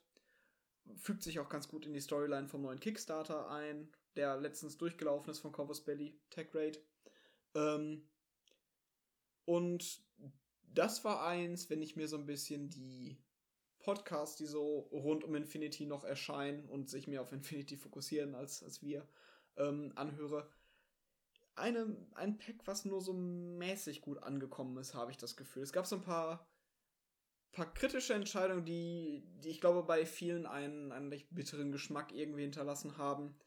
Ähm, schon, dass in, in dieser Season Motorräder stark. Ha, halt, stopp, halt, stopp! Welche, welche Fahrzeuge, lieber Fabian, findest du denn richtig, richtig gut geeignet, um durch eine Eiswüste zu fahren? Ja, das, das erste, was mir einfällt, ist ein Motorrad. Ja, siehste, dann haben wir die Sache ja. schon geklärt. Also ich hab, Danke. ich, ich habe keinen Motorradführerschein, aber ich habe von Motorradfahrern und Freunden gehört, dass sie das Motorrad im Regelfall über den Winter abmelden, weil es einfach nur wenig Spaß macht. Ähm, insofern ist Motorrad ja ganz offensichtlich das geeignetste Mittel, um Erkundungsmissionen in Eiswüsten durchzuführen. Als jemand, der schon mal Motorrad gefahren ist, ähm, kann ich sagen, ich finde die Dinger schon so manchmal, je nach Straßenbelag, nicht so geil. Ähm, aber wow, ist eine coole Idee. Auf jeden Fall. Also ja. das erste, woran ich denke, bei Eiswüste und bei, bei rutschigem Untergrund ist generell ein Motorrad. Ja. Und insofern ist es ja auch nur konsequent, dass man sagt, in manchen Fraktionen gibt es ein kostenfreies Motorrad dazu für euch und ähm, Motorräder können sich in Eiswüsten besser tarnen, weil die ja so schnell fahren, dass die eine große Schneewolke vor hinter sich hertreiben vor sich vor allem. Jeder, jeder weiß das. Reasons. Jeder weiß das. Also Motorräder sind generell klasse, wenn ihr, wenn ihr jemals gefragt habt, Mensch, ich will in Sibirien Urlaub machen, womit am besten? Ja. Nimmt ein Motorrad. ähm, wobei man jetzt noch argumentieren könnte, das sind das Hightech-Motorräder, die nicht von selber umkippen können. Bestimmt. Wenn die nämlich so, so Giros haben und sowas, dann können die bestimmt gar nicht umkippen. Ja. Und dann gleichen die das alles aus und sind voll super. Ja. Und wir machen uns hier drüber lustig und die bei Corpus Belli haben sich total tief Gedanken darüber gemacht. Vermutlich wird es so sein. Weil die haben nämlich alle Gyroskope und sind selbstaufrichtend, also ein Scheiß. Ja. Und wir wissen das nur nicht, ja. weil wir Lappen sind. Vielleicht ist aber auch einfach nur letztens ein neues Motorized Bounty Hunter Modell erschienen. Das Modell ist echt hübsch. Aber ja, vielleicht hat auch das was mit der Motorradfixierung zu tun. Ja, also ich, ich finde die, find die Motorräder von, von äh, Infinity eigentlich immer sehr, sehr ästhetisch. Die Miniaturen sehen sehr cool aus und auch meistens in sehr spannenden Posen. Aber ja, es sind halt Motorräder, ne? In einem Nahkampfkonflikt. In einer Eiswüste. Irgendwie, irgendwie macht das meistens, also gibt mir manchmal so das Gefühl, weiß ich nicht. Ich habe so ein bisschen so, so äh, Too Fast and Too Furious Vibes.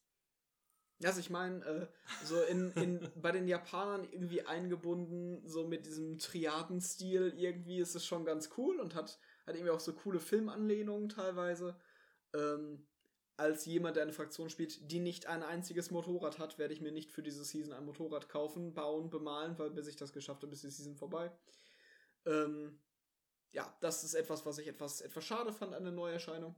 Andererseits freut es mich auch, dass sie ja einfach regelmäßig versuchen, mit so, mit so kleinen Regeländerungen mal neuen Wind reinzubringen, dass man nicht 20 Jahre lang das exakt selbe Spiel spielt und auch immer wieder mal ein paar neue Missionen reinbringen. Ähm, ich werde jetzt bald wahrscheinlich mein, mein erstes kleineres Turnierchen, Event haben mit Infinity und so das erste Mal, wo ich mich intensiver mit Listbuilding und Missionen lesen und so beschäftige. Und es macht schon absurd viel Spaß, muss ich sagen. Auch, auch, wenn, auch wenn dieses Regelwerk, wie gesagt, von, von anderen Stellen genug Kritik abbekommen hat. Ich glaube, wir müssen das jetzt nicht alles einzeln hier wiederholen. Das haben andere vorhin schon lange ausgewalzt. Ähm, aber so als, als Neueinsteiger da rein, mich in das Listbuilding reinzufuchsen, ähm, macht wirklich absurd Spaß. Wo, und auf einem Level, wo ich sagen muss, so viel Spaß habe ich, glaube ich, im Tabletop-Bereich entweder sehr lange Zeit schon nicht oder noch nie. Also. Also meinst du jetzt nur mit dem Listbuilding oder mit dem Listbuilding und anschließendem Spielen? List, Listbuilding für die Spiele. Also nur das Listbuilding an sich macht dir schon so viel Spaß wie vieles andere im Tabletop schon lange nicht mehr. Ähm, na, natürlich sind die Spiele danach, je nachdem, wie sie sich dann ausspielen, auch, auch ein großer Teil davon. Aber einfach sich da reinfuchsen zu können, sich zu überlegen, was fordern diese drei Missionen, die wir spielen, von mir, welche Einheiten nehme ich da sinnvoll mit, wie synergieren die, was, was ist schon mal, bevor ich in die Mission reingehe, was ist denn der Plan für die Mission? So diese ganzen Gedanken sich vorher zu machen, macht schon sehr, sehr viel Freude. Okay. Ich hätte jetzt, also, ich hätte jetzt auch nicht, also, mir macht Listbuilding auch meistens Spaß. Ich muss allerdings sagen, ich finde meistens, ähm, also ich kann den Reiz verstehen, am, am Armee zusammenstellen. Das, das ist lustig, auch sich eine, sich eine Taktik und eine Strategie zu überlegen für seine Truppe. Im besten Fall sogar sich zu überlegen, was man damit kontern möchte. Oder welche Armee, die man schon kennt, man damit kontern möchte. Aber ich muss schon sagen, dass ich, dass ich äh, überraschend finde, dass du den meisten Spaß mit der Excel-Tabelle hattest. Nein, nein, ich, ich, sag, ich, ich sag gar nicht, dass cool, der. Ist ja cool. Ich sag gar nicht, dass der meiste Spaß jetzt am Listbuilding ist, aber die die, die Zeit, die man reinstecken kann, so eine Liste zu durchdenken und aufzubauen, ist eine interessante Zeit auf jeden Fall. Und dann zu sehen, wie das nachher alles nicht klappt und wo man und wo man damit auf die Nase fällt, ist, äh, ist mindestens genauso witzig. Aber das, das zeigt ja eigentlich auch, das ist ja eigentlich wieder ein Kompliment an Infinity, weil das zeigt, dass es nicht zu simpel sein kann, eine gute Liste zusammenzustellen, weil es offensichtlich viele gute Auswahlmöglichkeiten gibt. Ja, also die, äh, die interne Balance bei den Fraktionen ist ziemlich gut gelungen, finde ich. Also natürlich gibt es ein paar Auswahlen, wo ich sage, die sind vielleicht nicht ideal, aber äh, es mir fallen auf Anhieb nicht viele Einheiten ein, wo ich sage, was will ich mit der? Mhm. Ja. Also alles hat irgendwie seinen Anwendungszweck und es gibt nun mal einfach Einheiten, wo ich sage, okay, den Anwendungszweck brauche ich nicht zwingend. Dafür habe ich andere Lösungen ähm, in meiner Liste. Aber alles hat irgendwie einen Grund, warum es existiert. Und ähm, nichts ist jetzt, ja, von vornherein ausgeschlossen. Und andersrum gibt es auch eigentlich nur wenig Auswahlen, wo du sagst, das muss da rein unter, unter, unter allen Umständen. Mhm. Ähm, einfach schon aus dem aus dem Grund, wie sich, wie sich Infinity-Missionen ergeben. Ähm, dass es halt sehr oft nicht darum geht, den Gegner von der Platte zu schießen oder ähm, jetzt diese drei Missionsziele zu halten, die äh, auf einer Linie stehen und es geht nur darum, mit den meisten Miniaturen da drin zu stehen oder mit den meisten Punkten da drin zu stehen. Also es geht halt oft um, komme zu diesem Punkt, hacke da einen Server. Dann musst du aber noch an den Punkt, hacke da einen Server. Außerdem hast du jetzt noch irgendwie ein, ein geheimes Missionsziel, was du mit irgendeinem anderen Spezialisten machen musst. Also es sind sehr, sehr diverse Missionsziele, die da passieren. Und ähm, alles braucht so sein, seinen Spezialisten. Und jede, jede Miniatur hat so, hat so ihre, ihre Berechtigung da zu sein. Ähm, so in, in der Fraktion, die ich spiele, ich spiele halt Vanilla Jing, gibt es halt ein paar Auswahlen, die sehr oft mit drin sind und die fast immer ihren Weg in meine Liste reinfinden, aber auch primär, weil ich diese Auswahlen sehr mag und weniger, weil das ist der einzige Weg, ein Spiel zu gewinnen. Mhm. Ich habe gerade mal auf die Uhr geguckt. Wir reden schon absurd lange. Ich habe gerade festgestellt, dass wir ohne unser Hauptthema so richtig, also wir haben es immer mal wieder angeschnitten oder ja. geteasert, aber wir haben es noch nicht angesprochen. Und es ist eine Stunde 18 Minuten vergangen. Das ist unfassbar. Wir sollten dazukommen und außerdem trage ich dir hiermit auf, Timestamps einzufügen für ja, diesen Podcast. Auf jeden Fall. Damit ihr das ganze Gesabbel um, ähm, von mir überspringen könnt. Vor allem, vor allem was, wir, was wir uns für die Zukunft überlegen müssen, ist, wie wir das, wie wir das äh, vernünftig ausbalancieren wollen. Denn diese Stunde labern war jetzt schon sehr, sehr, sehr interessant, also für mich zumindest sehr interessant. Ich fand es gut, aber wir haben echt eine Stunde lang nicht über unser Thema gesprochen. Perfekt. Aber ich kann jetzt viel leichter nachvollziehen, wie das anderen Leuten in ihren Podcasts auch passiert. Ja, ja. Wo auf einmal plötzlich die Folge doch viereinhalb Stunden lang ist. Richtig. Ja. Ähm, da gab es ähm, bei Methodisch Inkorrekt Podcast, einen Wissenschaftspodcast, das war ein Fan aufgestellt. Der hat mal eine Statistik darüber geführt, über alle Podcast-Episoden von denen, wie viele Minuten die am Anfang mit persönlichem Themen bequatschen dran waren und wie lange die am Ende dann für ihr eigentliches Thema gebraucht haben. Über die Jahre ist es angeschwollen. Wenn wir diesen Trend jetzt fortsetzen, sind wir auch innerhalb von zwei Jahren auf vier Stunden Podcasts. Ich glaube auch. Will das irgendjemand von euch? Bestimmt. Ich meine, wie gesagt, also spätestens, wenn man, wenn man den Kram überspringen kann, ist es ja nicht so schlimm. Ähm, und wir hatten ja auch viel zu erzählen, was wir überhaupt machen. Also wir hatten ja eigentlich heute viele Themen. Eigentlich hätte man sagen können, Thema der ersten Folge ist was machen wir überhaupt? Ne, wir hätten das schon abcanceln können. Ne, wir hätten das so machen können, wie, wie jeder Lehrer in der ersten Stunde nach den Ferien. Was wollen wir eigentlich dieses Jahr lernen? Und damit hätten wir es lassen können, hätten die Stunde nicht vorbereiten müssen. Aber wir waren sehr, sehr, ähm, jetzt habe ich eine Wortfindungsstörung. Ja, wir, wir waren interessiert daran, es, es vernünftig zu machen, haben uns vielleicht ein Thema ausgesucht und dadurch ja auch schon einen Maßstab gesetzt, dann wird der Podcast halt mal länger. Ja. Dann müssen die Leute halt auch mal damit leben. Ist ja auch nicht unsere Zeit. Es ist wie, wie bei jedem Referat von so einem Achtklässler, wo du die ersten drei Minuten richtig awkward da sitzt und du denkst, ja cool, du liest mir jetzt gerade Inhaltsverzeichnis vor und das merke ich dann schon gleich, worüber du redest. Ja. Also, neues Hobby. Neues Hobby. Und, ja. also, ich habe hier so einen, so, einen, so einen etwas komischen Eintrag, neues Hobby.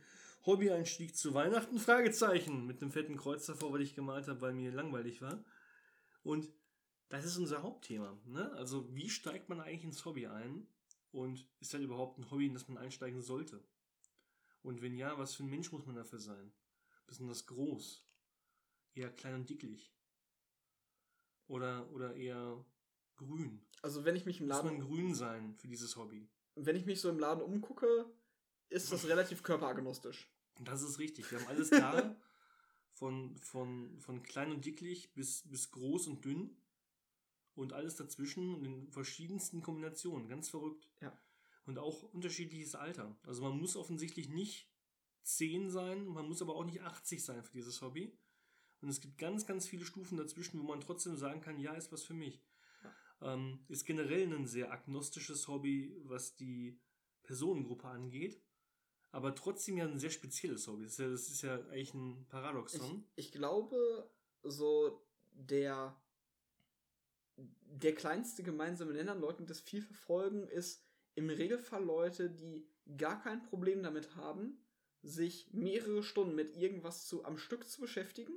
Also sehr geduldige Leute oftmals, habe ich das Gefühl. Ja, man muss auf jeden Fall die Energie mitbringen und, und die Zeit. Ja. sich mit dem Scheiß überhaupt auseinanderzusetzen. Ja. Egal, ob man es malen will, ob man es spielen will, ob man irgendwas anderes damit machen möchte. Es hat immer mit Zeitaufwand zu tun. Es und, ist und, kein zeitsparendes Hobby. Und tendenziell sind es auch oftmals Leute, die gar kein Problem damit haben, sich eine Stunde lang Statistikwerte um die Ohren zu hauen und das witzig zu finden. Ja. Oder, oder sich Anleitungen anzugucken zu sonst irgendwas. Ja. Also, ja, ich, ich glaube, es ist ein Hobby, wo man ja ähm, einen großen passiven Teil auch neben dem aktiven Teil hat. Ja. Wo man sich Zeug von anderen anguckt. Ja. Wo man sich Zeug von anderen anhört. Ich meine, ist, dieser Podcast ist der große Beweis dafür, dass dieser, dieses Hobby offensichtlich einen passiven Anteil hat. Ja.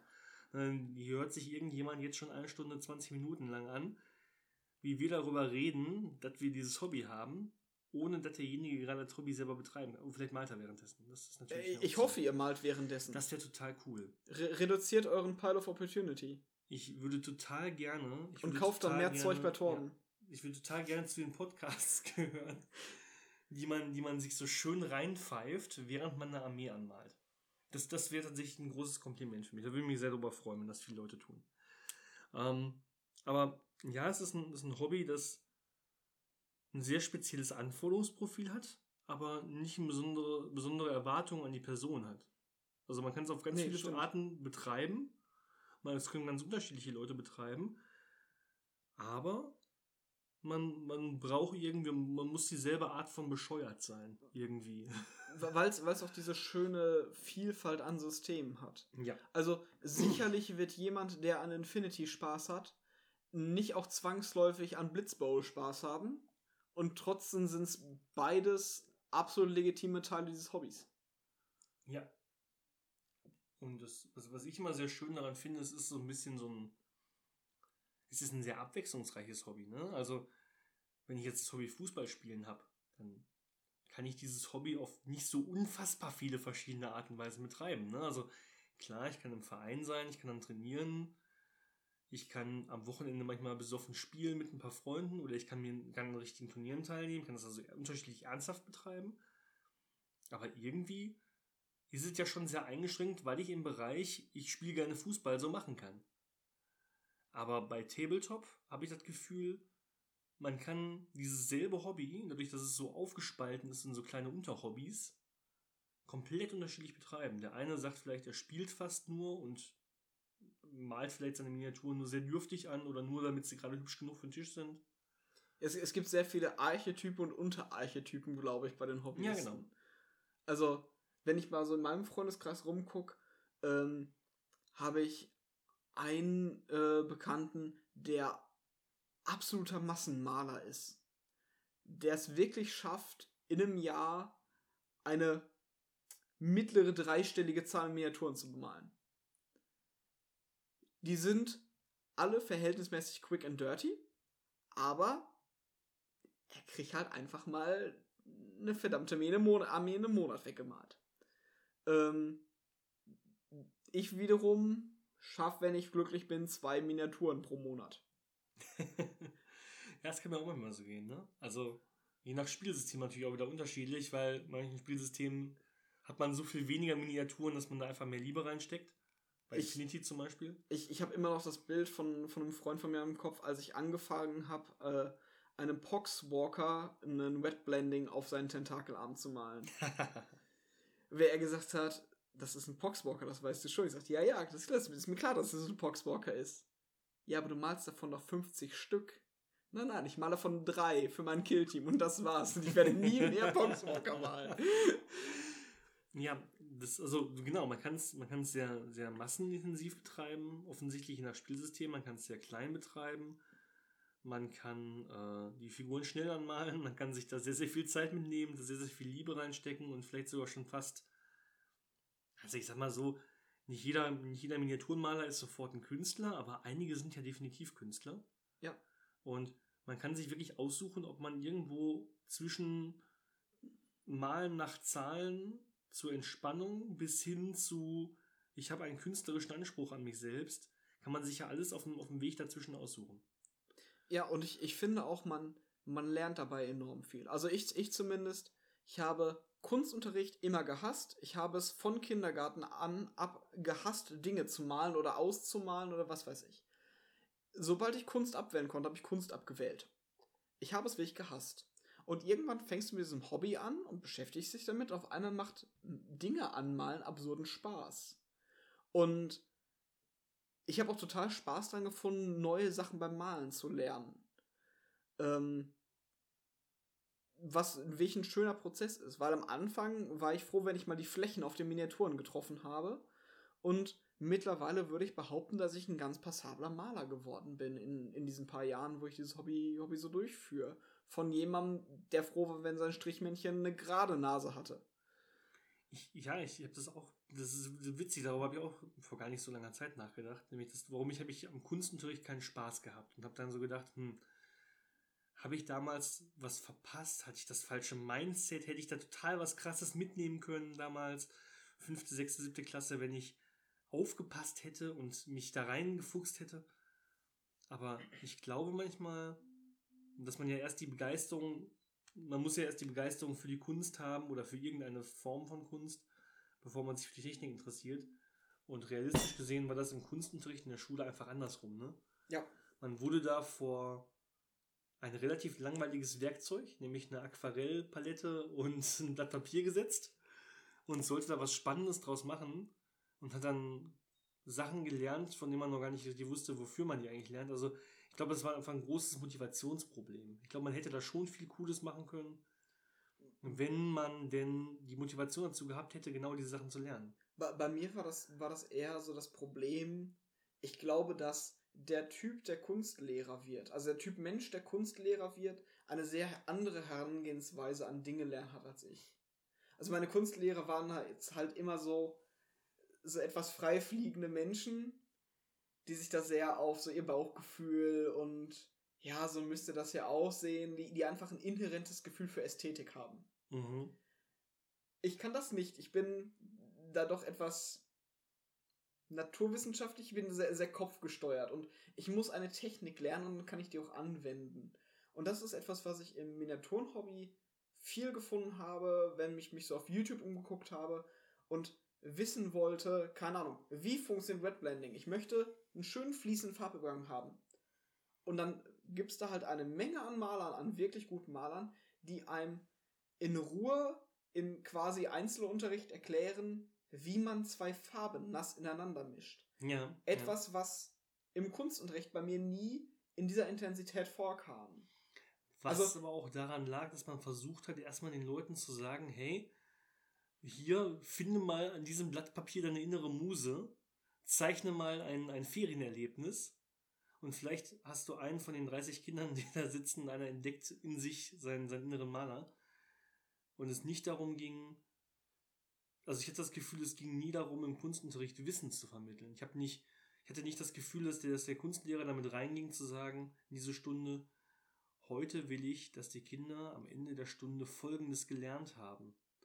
Und das ist vielleicht auch ein bisschen lehrerabhängig, aber, aber ja, das ist so, so ein Ding. Ne? Also wir setzen uns jetzt an YouTube-Videos oder setzen uns selber hin mit Pinsel und Farbe und üben irgendwas, weil wir ja ein Ziel vor Augen haben. Wir wollen einen schönen Farbübergang haben wenn man das damals gemacht hätte und gesagt hätte, guck mal hier, ähm, weil das wird ja auch nicht nur bei Miniaturenmalen gemacht. Wenn man, wenn man auf YouTube mal, mal sucht, findet man ja auch ganz tolle Malanleitungen und Hinweise und Tipps für Leinwände oder für Aquarell.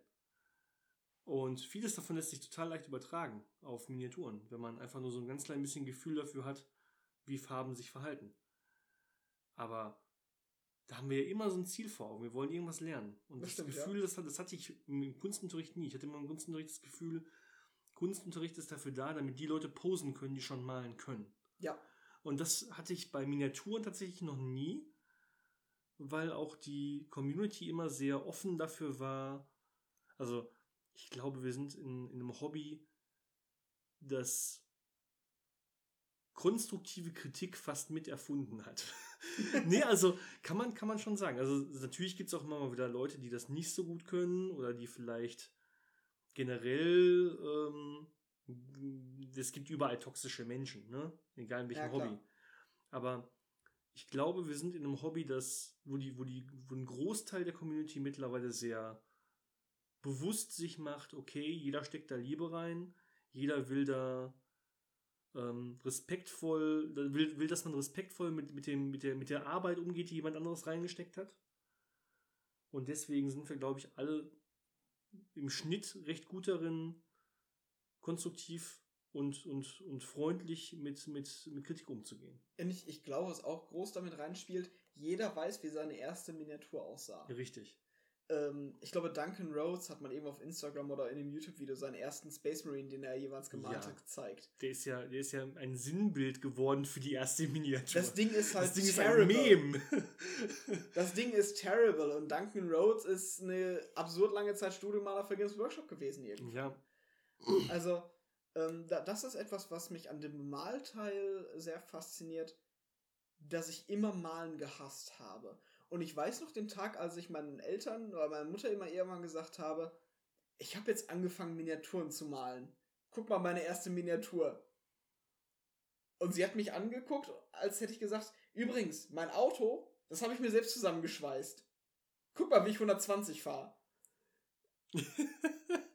weil es besonders gut aussah oder nicht so. Weil sie einfach überrascht war, dass das überhaupt fährt.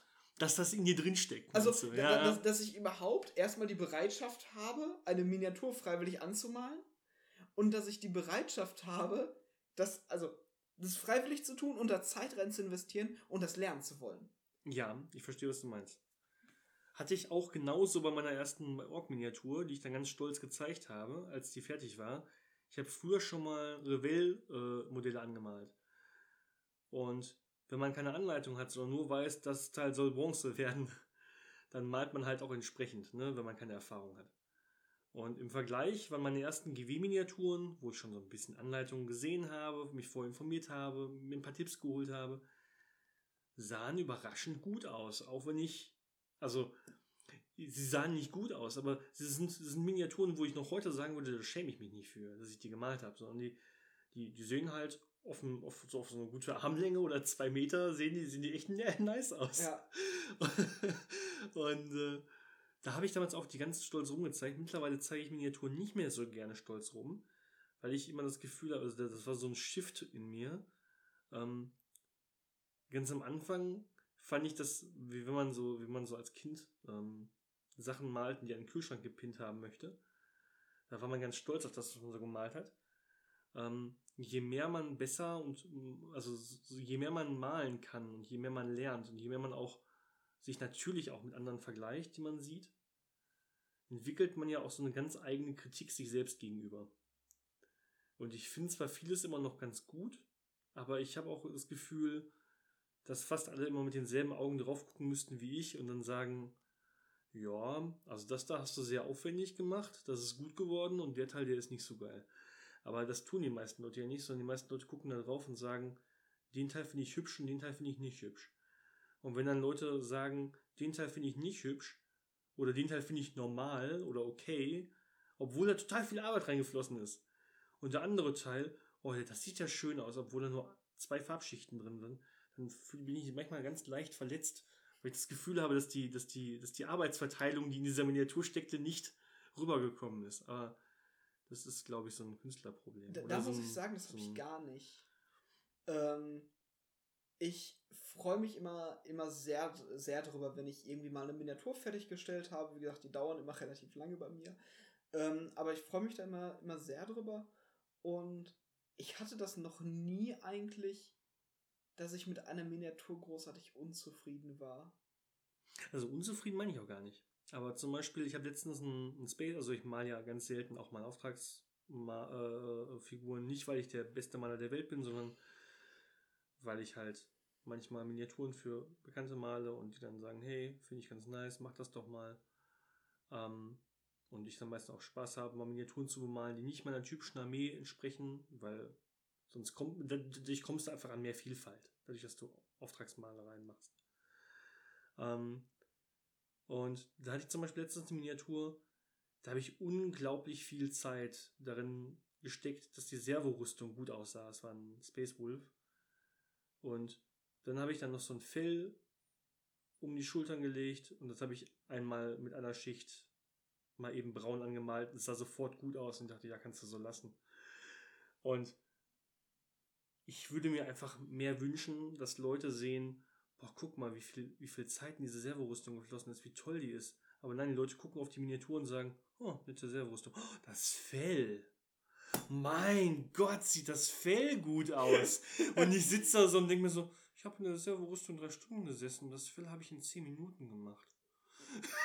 ja, wobei. Aber ja, es ist halt manchmal so, ne? Wobei das auch teilweise nicht einfach zu erkennen ist, was ist wahnsinnig richtig. viel Arbeit ist.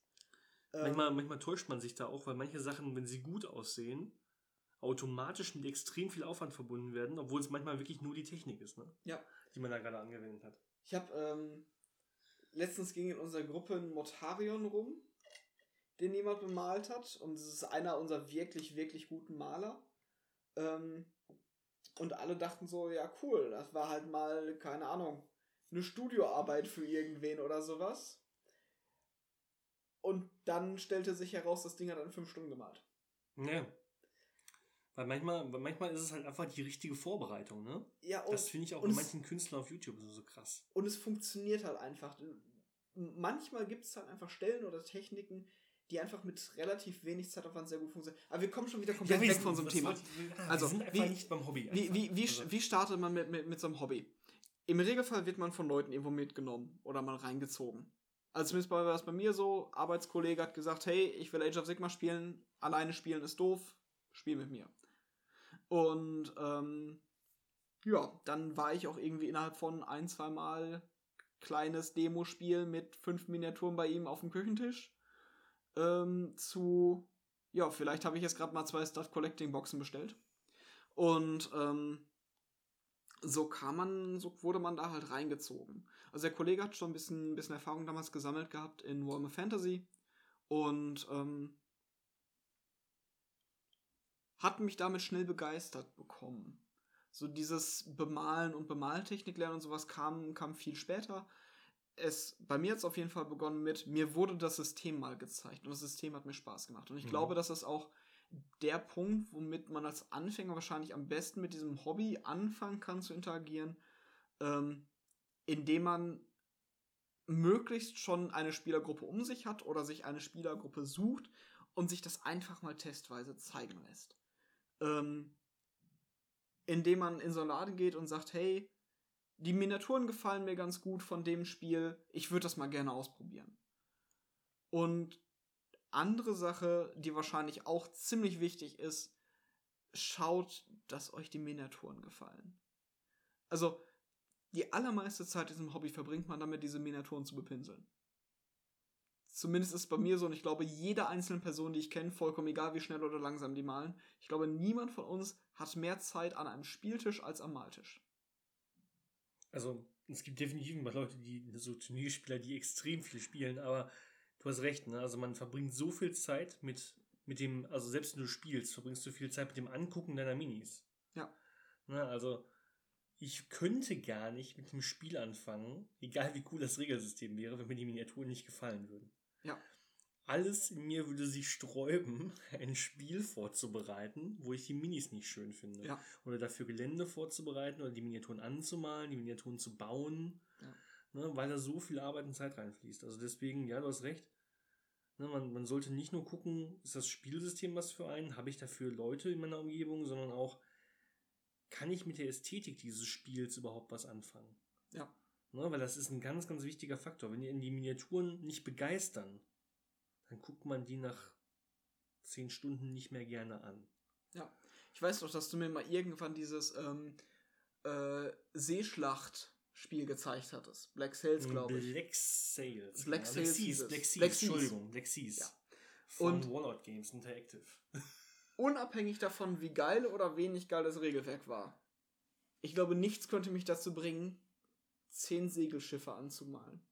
Boah, das war bei mir genau andersrum. Ich fand die Segelschiffe so toll.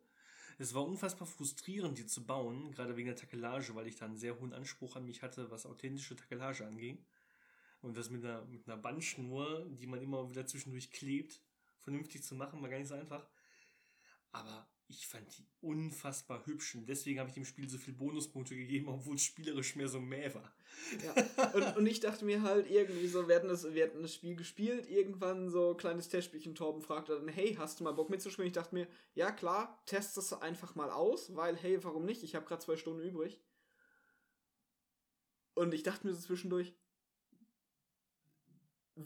hoffentlich findest du dieses Spiel nicht gut. Weil sonst wirst du dich irgendwann wieder finden und Spielzeugboote zusammenkleben. Das, das, dieses ganze Thema hat mich einfach komplett nicht abgeholt. Okay.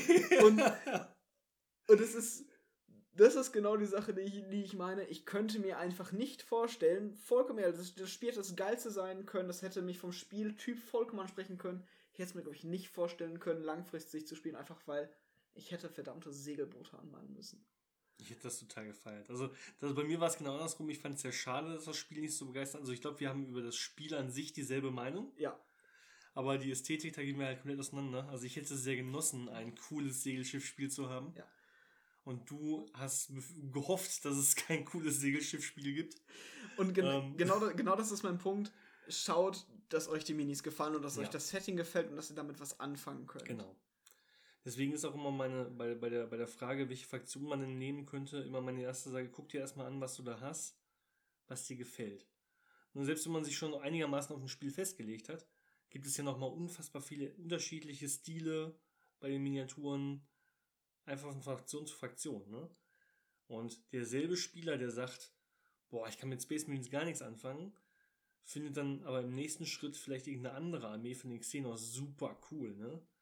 Und dementsprechend einfach viel, viel, viel nach Auge erstmal auswählen. Vor, vor allem bei den Games Workshop Systemen. Ich meine, die, die Fraktionen variieren so wild durch die Bank weg. Von den doch verhältnismäßig aufgeräumt aussehenden Imperiumssachen oder, oder Space Marines irgendwie, die ja doch sehr militärisch gleichartig durchstrukturiert sind, zu komplett wilden Chaos-Dämonenbanden und zu den Mechas mehr oder weniger von, von den Tau sind ja wirklich wahnsinnig verschieden aus in den Miniaturen. Ähm, besonders da finde ich, finde ich die Ästhetik sehr, sehr relevant. Mhm. Ja, vor allem, weil sich eigentlich alle Armeen mittlerweile mehr oder weniger gleich kompliziert spielen.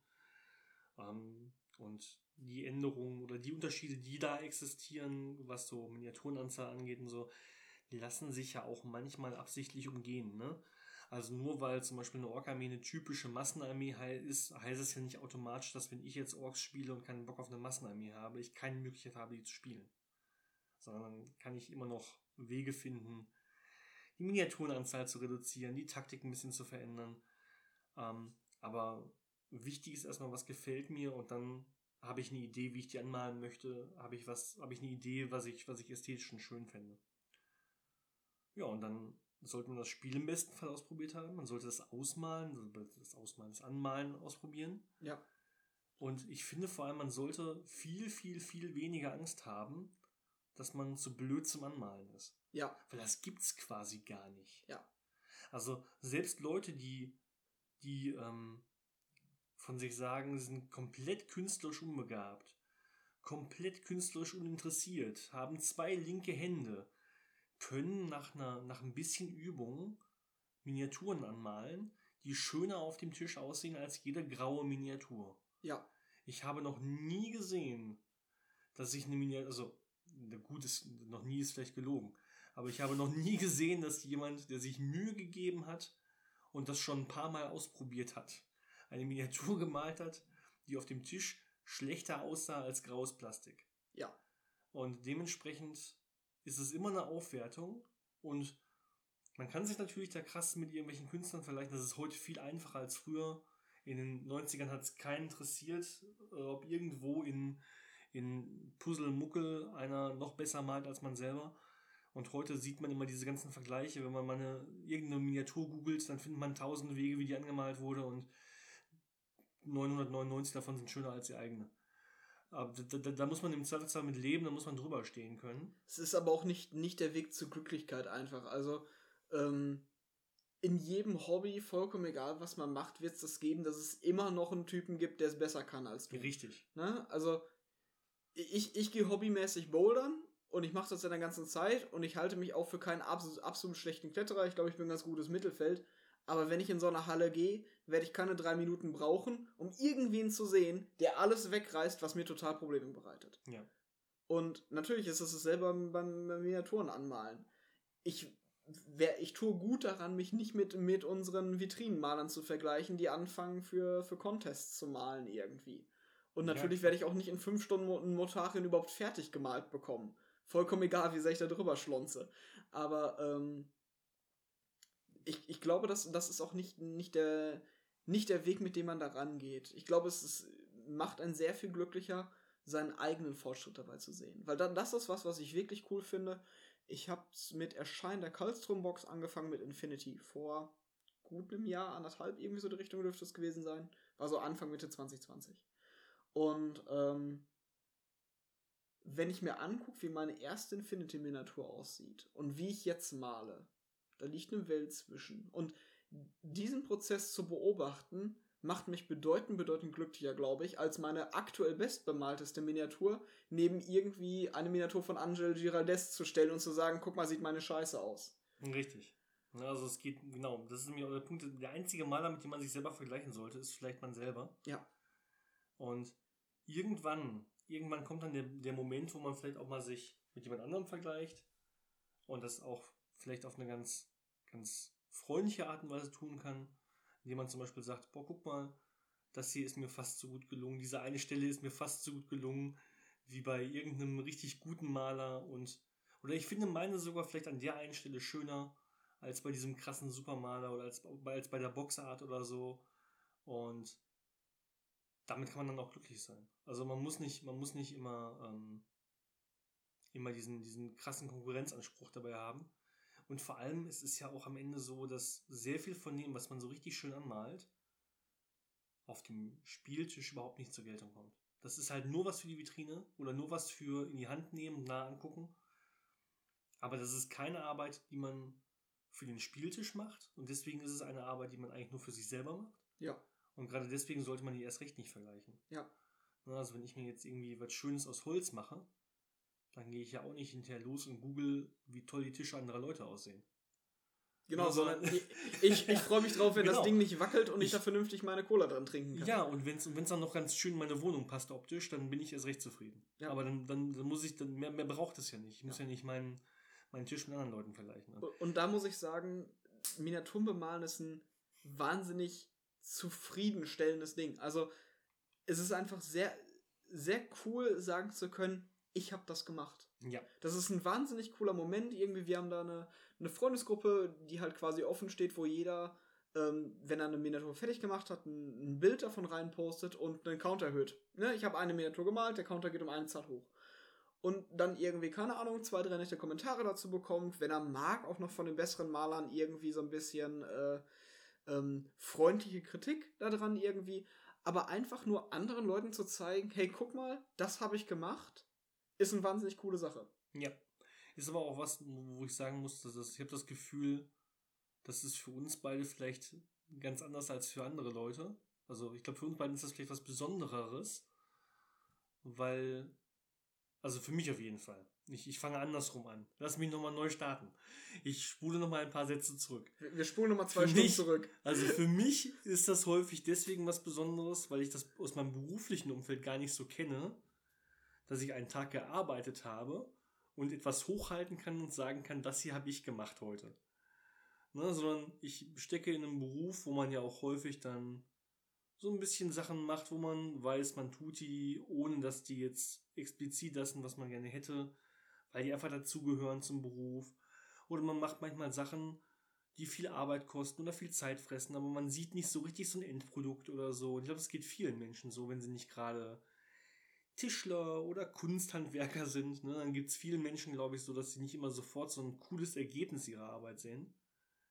Und da ist das natürlich dann für mich nochmal doppelt befriedigend, weil das was ist, was mir im Beruf manchmal so ein bisschen fehlt. Dieses Sehen, das ist jetzt genau das Endprodukt.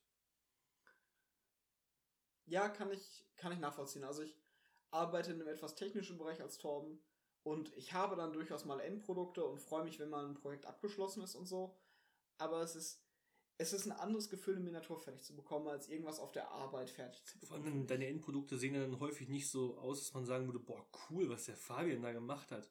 Sondern es ist dann halt einfach, ja, ist halt fertig, sieht so aus, wie es soll. ne? Auch wenn mal so richtig geil, schön dicke blaue Kristalle oder sowas, das ist schön, aber ähm, ja, ich, ich, ich weiß, worauf du hinaus willst. man hat da irgendwie, anders als bei vielen Berufen, so eine Möglichkeit, so eine persönliche Note zu hinterlassen. Ja. So ein bisschen Persönlichkeit mit reinzustecken, ein bisschen was Individuelles, so gefühlt so ein bisschen was von sich zu zeigen. Das klingt so melodramatisch, aber so, so ein bisschen was von sich da reinzustecken. Und das hat man ja, wenn man nicht gerade in, in einem handwerklichen Bereich ist, der so ein bisschen Kunstfreiheit und Kreativität erlaubt, hat man das ja häufig nicht so viel. Ja, so, es, ist, es ist einfach eine, eine komplett individuelle Sache, so eine Figur anzumalen. Wenn man jetzt nicht eins zu eins dem Painting Guide von GW folgt und selbst Ja. dann hat man einen eigenen Charakter drin irgendwie. Aber spätestens, wenn man mal von den Standardbemalschemata abweicht, dann ist das einfach eine faszinierende Sache. Und zumindest bei mir jedes Mal etwas, worauf ich ziemlich stolz bin, irgendwie, wenn, wenn sowas fertig ist, nach halt doch durchaus relativ viel investierter Zeit. Oder um das, um das mit einem schönen Zitat von einem Künstler, den ich gerade nicht kenne. Das ist besonders glaubwürdig dann so ein dann Zitat. werden die, dann werden die Zitate nur so besser. Aber ihr könnt es gerne googeln. Das ist ein schönes Zitat, finde ich. Es gibt keine Werke ohne Autor. Ja.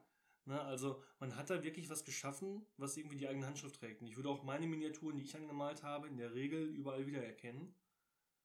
Weil ich weiß, das sind welche, die ich an, nicht nur, weil ich mich an die erinnere, sondern weil ich sehe, dass es so aussieht, wie was, was ich gemalt habe. Ja. Und bei manchen Leuten sehe ich einfach schon nicht von der Qualität, aber so vom Stil her, dass die anders malen als ich. Und dann würde ich sofort sagen, das sieht nicht aus wie eine Mini von mir. Und ich Ja. habe letztens ähm, von einem, von einem unserer Lieblingsmaler tatsächlich, also äh, ich und meine Frau, wir, wir stalken, aber meine Frau und ich, der Esel nennt sich mal zuletzt, Ja. ähm, wir, wir stalken so ein paar, so ein paar coole Maler auf Instagram, die wir besonders cool finden. Und wir haben letztens einen richtig, richtig coolen Maler gefunden, dem wir dann auch gefolgt sind. Ich sage jetzt nicht den Namen von dem Maler, weil wisst ihr gleich, weißt ihr gleich warum. Und hab dann so weitergeguckt und dann irgendwann gedacht so, hm, weißt du, woran mich der voll erinnert? An Maler XY, den wir persönlich kennen. Der malt auch so schön und auch so ähnlich. Und wir haben herausgefunden, das ist dessen Pseudonym. Mhm. Und dann dachte ich nämlich auch so, oh, okay, das ist wirklich der Typ. Das heißt, wir haben wirklich, ohne das, ohne uns großartig darauf zu konzentrieren, ist der das, ist der das nicht, ist uns sofort aufgefallen, eigentlich, dass dieser eine Maler aus Instagram so ähnlich malt und, und eine ähnliche Handschrift hat, wie der Maler, den wir persönlich kennen. Am Malstil die Person erkannt. Genau, und wir haben wirklich am Malstil im Prinzip den Künstler sofort erkannt. Das ist was, was ich bei einem, bei einem Gemälde niemals hinkriegen würde, wahrscheinlich. Also, weil Aber ich wahrscheinlich auch nur, weil du nicht genug Gemälde weil ich mir nicht anguckst. genug Gemälde angucke den Tag über. Aber bei Miniaturen kriege ich das mittlerweile manchmal hin und das finde ich total spannend, weil das zeigt, dass man da wirklich, dass man da wirklich was hinterlässt. Aber um zurückzukommen wieder auf das How, how to Start Tabletop Ja. Thema. Ähm, also wir waren jetzt, wir haben uns ein Spielsystem an, angeguckt, vielleicht weil irgendein Freund uns da reingebracht hat oder wir haben uns einfach mal auf irgendwelchen Shopseiten umgeguckt und gesehen, hey, die Miniaturen gefallen mir besonders gut.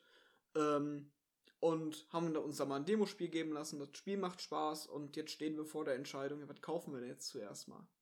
Ja, und im besten Fall haben wir auch noch die Angst vor Malen überwunden ja. und trauen uns wirklich was, was, was selber anzumalen und, und das auch anzuschauen und, und finden es schön und nicht schäbig. Aber ich bin ja jetzt, obwohl ich, das klingt so, so ein bisschen komisch, wenn Hinder das sagt, aber ich bin ja tatsächlich ein großer Freund des sehr minimalistischen Starts. Ja. Ich bin kein Freund davon, wenn jemand reinkommt und sagt, also natürlich bin ich, ich freue mich natürlich immer, wenn die Leute dann, äh, ich, wenn ich die Leute versuche zu belehren und sie dann trotzdem sagen, hier, hier 500 Euro, bitteschön.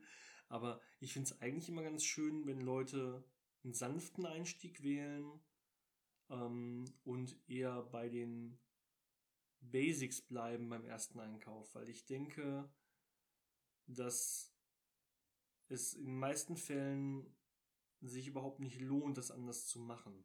Ja. Das, das fängt schon damit, Entschuldigung, jetzt habe ich dich unterbrochen. Kein Problem. Ich, äh, ich habe das auch bei meinem Start so festgestellt. Ähm, ich habe irgendwann die erste Start Collecting gehabt und die so weggearbeitet. Und dann habe ich den Fehler gemacht, einmal relativ groß einzukaufen. Und dann hat man da halt irgendwie, keine Ahnung, eine Masse an Figuren stehen. Weiß einerseits nicht so richtig, womit man anfangen will. Und zum anderen ist das so ein Berg. Wenn man anfängt, den wegzumalen, wird der nicht kleiner.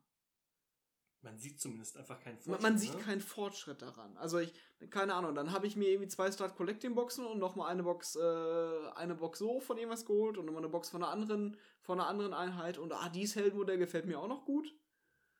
Ja, und dann hast du halt da irgendwie vier, fünf große Boxen liegen und baust dann mal eine zusammen und dieser Berg schrumpft einfach nicht. Und wenn du das richtig, richtig verkackst, dann äh, machst du den Fehler, dir zu überlegen, wie es am effizientesten und am schnellsten fertig wird. Ja. Und dann denkst du dir, okay, dann mache ich jetzt heute einen Tag, wo ich nur baue, oder zwei, drei Tage, wo ich nur baue. Dann habe ich ja all diese Miniaturen dann gebaut. Und dann muss ich die ja nur noch anmalen. Und dann kann ich die alle grundieren und dann kann ich die alle anmalen. Und der, der Punkt ist, was dabei entsteht, ist Fließbandarbeit. Und Fließbandarbeit macht schon keinen Spaß, wenn man Geld dafür kriegt. Ja. Das will halt niemand tun, ne? Das ist der beste Punkt, äh, beste Möglichkeit für mich, meinen eigenen Enthusiasmus zu killen, wenn ich weiß, ich mache jetzt 20 Mal dieselbe Miniatur in einem Batch. Genau. Das habe ich exakt einmal gemacht. Ich habe das einmal gemacht für meine Silverness bei den Spite Revenants. Da hatte ich fünf Boxen, insgesamt 20 Miniaturen von so kleinen Geistern, die in, einer, in so einer Rüstung aus Baumborke steckten. Mhm. An sich nicht schwer zu malen, sollte relativ schnell gehen. Aber als ich den 20. Geisteroberkörper am Stück gemalt hatte, ne? Hatte ich sowas von keinen Bock mehr da drauf. Und irgendwann, wenn man halt schneller und zügiger dran ist, dann ist es wahrscheinlich auch kein Problem, mal fünf oder zehn gleiche Miniaturen wegzumalen. Vor allem bei Massensystemen wie, wie den großen Games Workshop Systemen 4DK und Age of Sigma ist es wahrscheinlich irgendwann auch nicht anders sinnvoll möglich. Wenn man mal, keine Ahnung, seine, seine 50 Ork Boys spielen möchte oder was auch immer. Mhm da muss man sich auch durchbeißen. Dann weiß man auch, wofür man das tut. Genau. Ähm, dann geht es nicht anders, als mal Batch, Batch Painting zu machen. Aber für mich war das der schnellste Weg, den Enthusiasmus zu killen, zu sehen, dass ich da, keine Ahnung, 20 Miniaturen vor mir stehen hatte. Dann hatte ich 10 Oberkörper gemacht, hatte eigentlich keinen Bock mehr für den Tag und du siehst da, scheiße, da stehen immer noch 10. Ja, eine Stunde später denkst du, was habe ich in der letzten Stunde gemacht? Ah, ich habe alle Gürtel angemalt von allen Miniaturen, aber ja. ich habe sonst nichts geschafft. Ja. Und da hat man nämlich genau das Problem, man sieht sein Endergebnis nicht, seine, seine Arbeit, die man reingesteckt hat, sieht man nicht, weil die verschwindend gering aussieht. Ja. Und schon macht es einfach keinen Spaß mehr. Also ja. gerade für Anfänger, die ja, die am Anfang vielleicht noch ein bisschen mehr Motivation brauchen, um auch mal über Hürden und Schwierigkeiten wegzukommen, würde ich sagen, auf jeden Fall nicht tun. Ja. Am besten Fall, wenn du richtig Glück hast, suchst du dir vielleicht sogar einen Spieler aus oder zumindest eine Armee, die ein wenig kleinere Miniaturenanzahlen hat, sodass du gefühlt schneller zu deinem, zu deinem ersten spielbaren Trupp kommst. Ne? Ja, definitiv. Dann, dann, dann lieber, lieber den Weltenrand im Verlauf von drei Jahren leer kaufen, als äh, einmal am ersten Tag. Ja, vor allem, es ist ja auch total, also, das ist ja auch total doof, weil du kommst ja auch nicht, also derjenige, der, der unzufrieden ist mit seinem ersten Kauf, ist ja dann, der ist ja dann auch nie wieder in der Community drin, weil der gewöhnt sich das Hobby selber ab ja. Der hat daran keinen Spaß mehr. Der ist nach einem halben Jahr ausgebrannt durch das Hobby quasi. Ja. Und der kauft dann natürlich auch im, im Zweifelsfall nichts mehr ein. Aber, aber vor allem ist er ja auch für die Community verloren. Der ist auch, ja. für ihn ist auch das Hobby kaputt. Ne? Also das ist ja für, den, für die Person ja auch voll schade. Deswegen, ja. ne? Lieber, lieber kleine Mengen kaufen. Das, dasselbe denke ich mir auch bei Farben. Ich bin immer jemand gewesen, der so einen Vollständigkeitsgedanken hat bei ganz vielen Sachen. Ja ich möchte gerne alles von was haben, wenn es erreichbar ist. Klar, wenn ich jetzt weiß, es gibt 64 Millionen Farben, dann will ich nicht hingehen, alle Farben besitzen. Aber wenn ich weiß, es gibt 50 Farben, dann sagt ein kleiner Teil meines Gehirns, Torben, du brauchst ja nicht 30 davon. Du, könntest das Komplettset kaufen. Du könntest 48 haben, alle 48, die es gibt. Und du könntest in eine schöne Box legen, nebeneinander, in der richtigen Reihenfolge.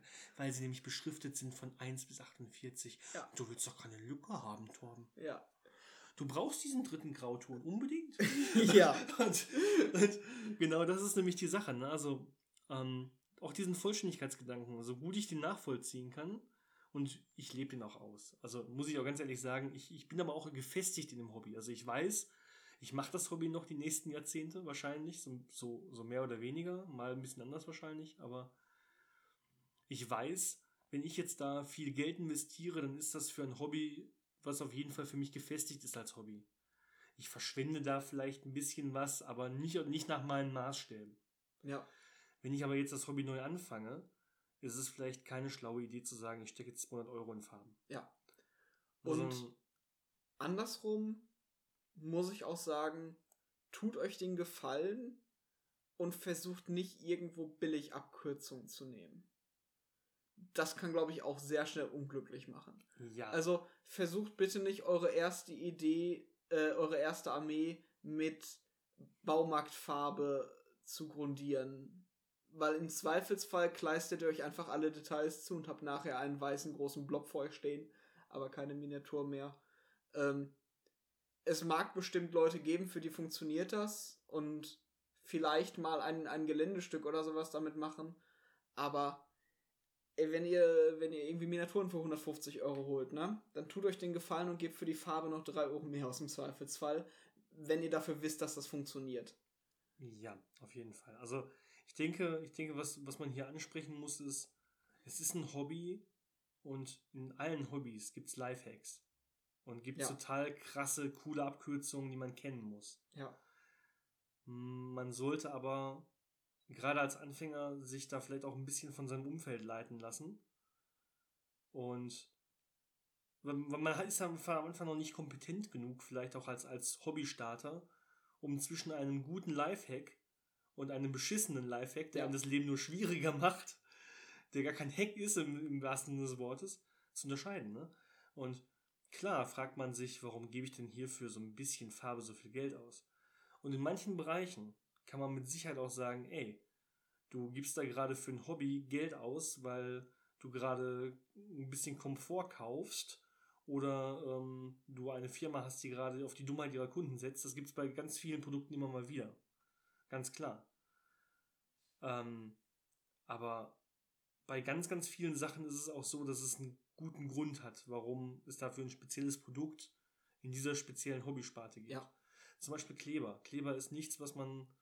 Man sollte nicht auf die Idee kommen, dass der, dass der Sekundenkleber aus dem Baumarkt eine gute Idee ist, um seine Miniaturen zusammenzukriegen. Nicht, weil der Sekundenkleber aus dem Baumarkt schlecht ist, sondern weil allein schon die Tube nicht dafür gedacht ist, unfassbar kleine Mengen rauszugeben. Eventuell. Ja, ist eine viel zu große Öffnung dann schon. Ja, oder der Kleber ist nicht dafür gemacht, hinterher besonders hübsch auszusehen.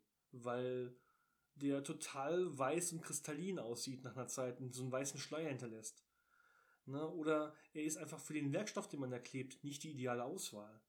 Weil es viel bessere Methoden gibt, ihn zu kleben, zum Beispiel vernünftigen Plastikkleber. Ähm, und da sollte man, glaube ich, einfach so ein bisschen das Mindset entwickeln, sich von seinem Umfeld, von seinen Freunden, die man vertraut, eventuell auch bei der Kaufberatung muss man mal so ein bisschen aufpassen, ob man jemandem vertrauen möchte, der Geld daran verdient, dass er einem was verkauft. Aber da sollte man sich so ein bisschen leiten lassen, weil sonst kommt man irgendwie auf die Idee, Heißkleber zu benutzen. Ja. Oder man kommt auf die Idee, Baumarktfarben zu verwenden. Und das kann man alles machen, wenn man der Meinung ist, man ist jetzt in der Lage, das zu beurteilen, man möchte das jetzt mal ausprobieren.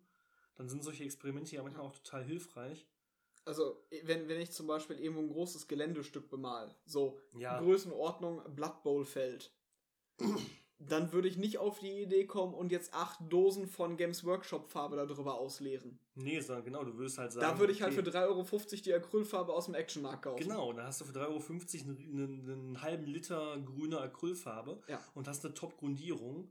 Und es ist auch nicht wichtig, dass du krass viele Details erhältst, weil äh, es, es handelt sich um eine Wiese ja. die du hinterher nochmal dry brushed und danach ist gut. Ja. Na, also, das ist halt das genau das Ding, dann bist du schon in der Lage, das zu beurteilen. Deswegen am Anfang beim Corner Cutten so ein bisschen aufpassen, dass man sich nicht selber das Leben schwer macht.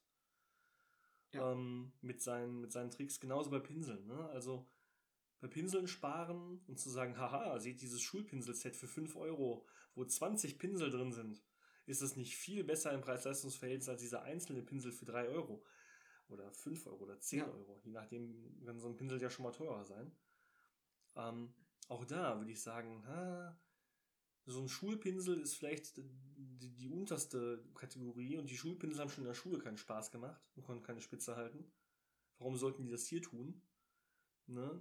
Du musst nicht den, den Top-Pinsel oder den High-End-Pinsel nehmen, aber du solltest kein Werkzeug kaufen, das dir schwerer macht, das zu bedienen. Ja. ja. Ne? Und das ist, das ist ja generell klar, wenn man, wenn man anfängt, man will Geld sparen, man will vielleicht auch erstmal gucken und ausprobieren. aber man sollte sich nichts holen, was einem das Leben schwerer Ja. macht. Und auch eine nicht vernünftige Zange, die von, vom Größenverhältnis einfach nicht gut zu Miniaturen passt. Bitte nicht den runden Ja. Seitenschneider aus dem Heimwerkerkasten nehmen. Ne, sondern da vielleicht wirklich gucken, dass man einen speziellen, ähm, eine spezielle Kneifzange für Miniaturen holt. Das muss dann nicht die teuerste sein. Vielleicht kann es sogar die günstigste von allen Miniaturenkneifzangen sein. Aber selbst die günstigste von allen Miniaturkneifzangen ist besser geeignet als der Knippig Seitenschneider. Ne, das ist halt einfach so. Ja. Und ähm, das, das liegt einfach daran, dass es ein Werkzeug für einen anderen Anwendungsbereich ist. Es ist halt einfach kleiner, es ist filigraner, du kannst es besser nah abschneiden und hast ein schöneres Ergebnis, weil das vielleicht nicht so zerquetscht statt Plastik, sondern mehr schneidet. Und wo wir gerade bei Pinseln waren, unabhängig vom Preispunkt der Pinsel, ähm, nicht, nur weil die Details der Miniaturen klein sind, heißt es nicht, dass ein möglichst kleiner Pinsel das ideale Werkzeug dafür ist. Also ich glaube, die allermeisten malen so irgendwo so zwischen Größe, gut, die Größen sind immer ein bisschen herstellabhängig, aber so irgendwo zwischen 2 und 0, irgendwie so mit ihren Größen Mhm. auf den meisten Miniaturen. Ein Pinsel mit drei Haaren dran ist nicht unbedingt das ideale Werkzeug, auch wenn das Detail klein ist, weil der Ja. einfach keine Farbe hält, die Farbe trocknet sofort am Pinsel ein. Ähm, ich habe diesen Fehler, Fehler nämlich gemacht am Anfang. Ich dachte mir, oh, guck mal, Mini-Detail, also nimmst du mal so ein, so ein 000-Pinsel dafür aus dem Künstlerbedarf. Ja, Genau. war so mäßig erfolgreich. Und ich glaube, also ich habe das Gefühl immer, dass man die Auswahl von Pinseln und wie man sie auswählt und auch die Menge, die man sich holen möchte am Anfang, vielleicht als Anfänger, vergleichen kann, wie wenn man jemanden, der nicht häufig kocht, Kochmesser kaufen lässt. Ein gutes reicht vollkommen aus. Genau, es, es reicht ein gutes Kochmesser und es ist nicht entscheidend, wie klein das ist, was ich schneiden möchte, für die Größe meines Messers. Ich brauche ein Messer, das gut in der Hand liegt und eine große, eine, eine schöne, ordentliche Klinge hat. Ja. Ich brauche weder ein besonders kleines Messer, noch brauche ich ein besonders gigantisches Messer. Ich, mir reicht im Zweifelsfall eins und irgendwann entscheide ich mich vielleicht, oh, für diese spezielle Sache hole ich mal ein zweites.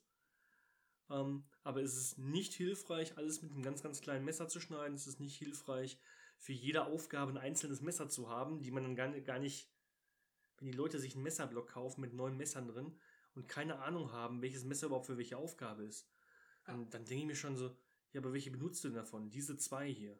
Die restlichen nutzt du nicht, weil du gar keine Ahnung hast, wann du mal ein Filetiermesser einsetzen möchtest. Weil du nichts filetierst. Du bist Vegetarier, verdammt. Wofür hast du ein Ja, Filetiermesser? wofür hast du ein Filetiermesser? Fabian, wofür hast du ein Filetiermesser? Das ist, das ist halt genau das, ja, und das, genau das ist das Problem. Wie, und, bei, und bei den Pinseln denke ich mir auch so, so, du brauchst keinen Pinsel XY, du brauchst eigentlich einen guten Pinsel und damit übst du erstmal malen. Und realistisch gesehen, ich, ich weiß nicht, ob das wirklich so ist, aber ich glaube da fest dran, dass man sich viel leichter an ein Werkzeug gewöhnt, wenn man es nicht ständig wechselt. Ja.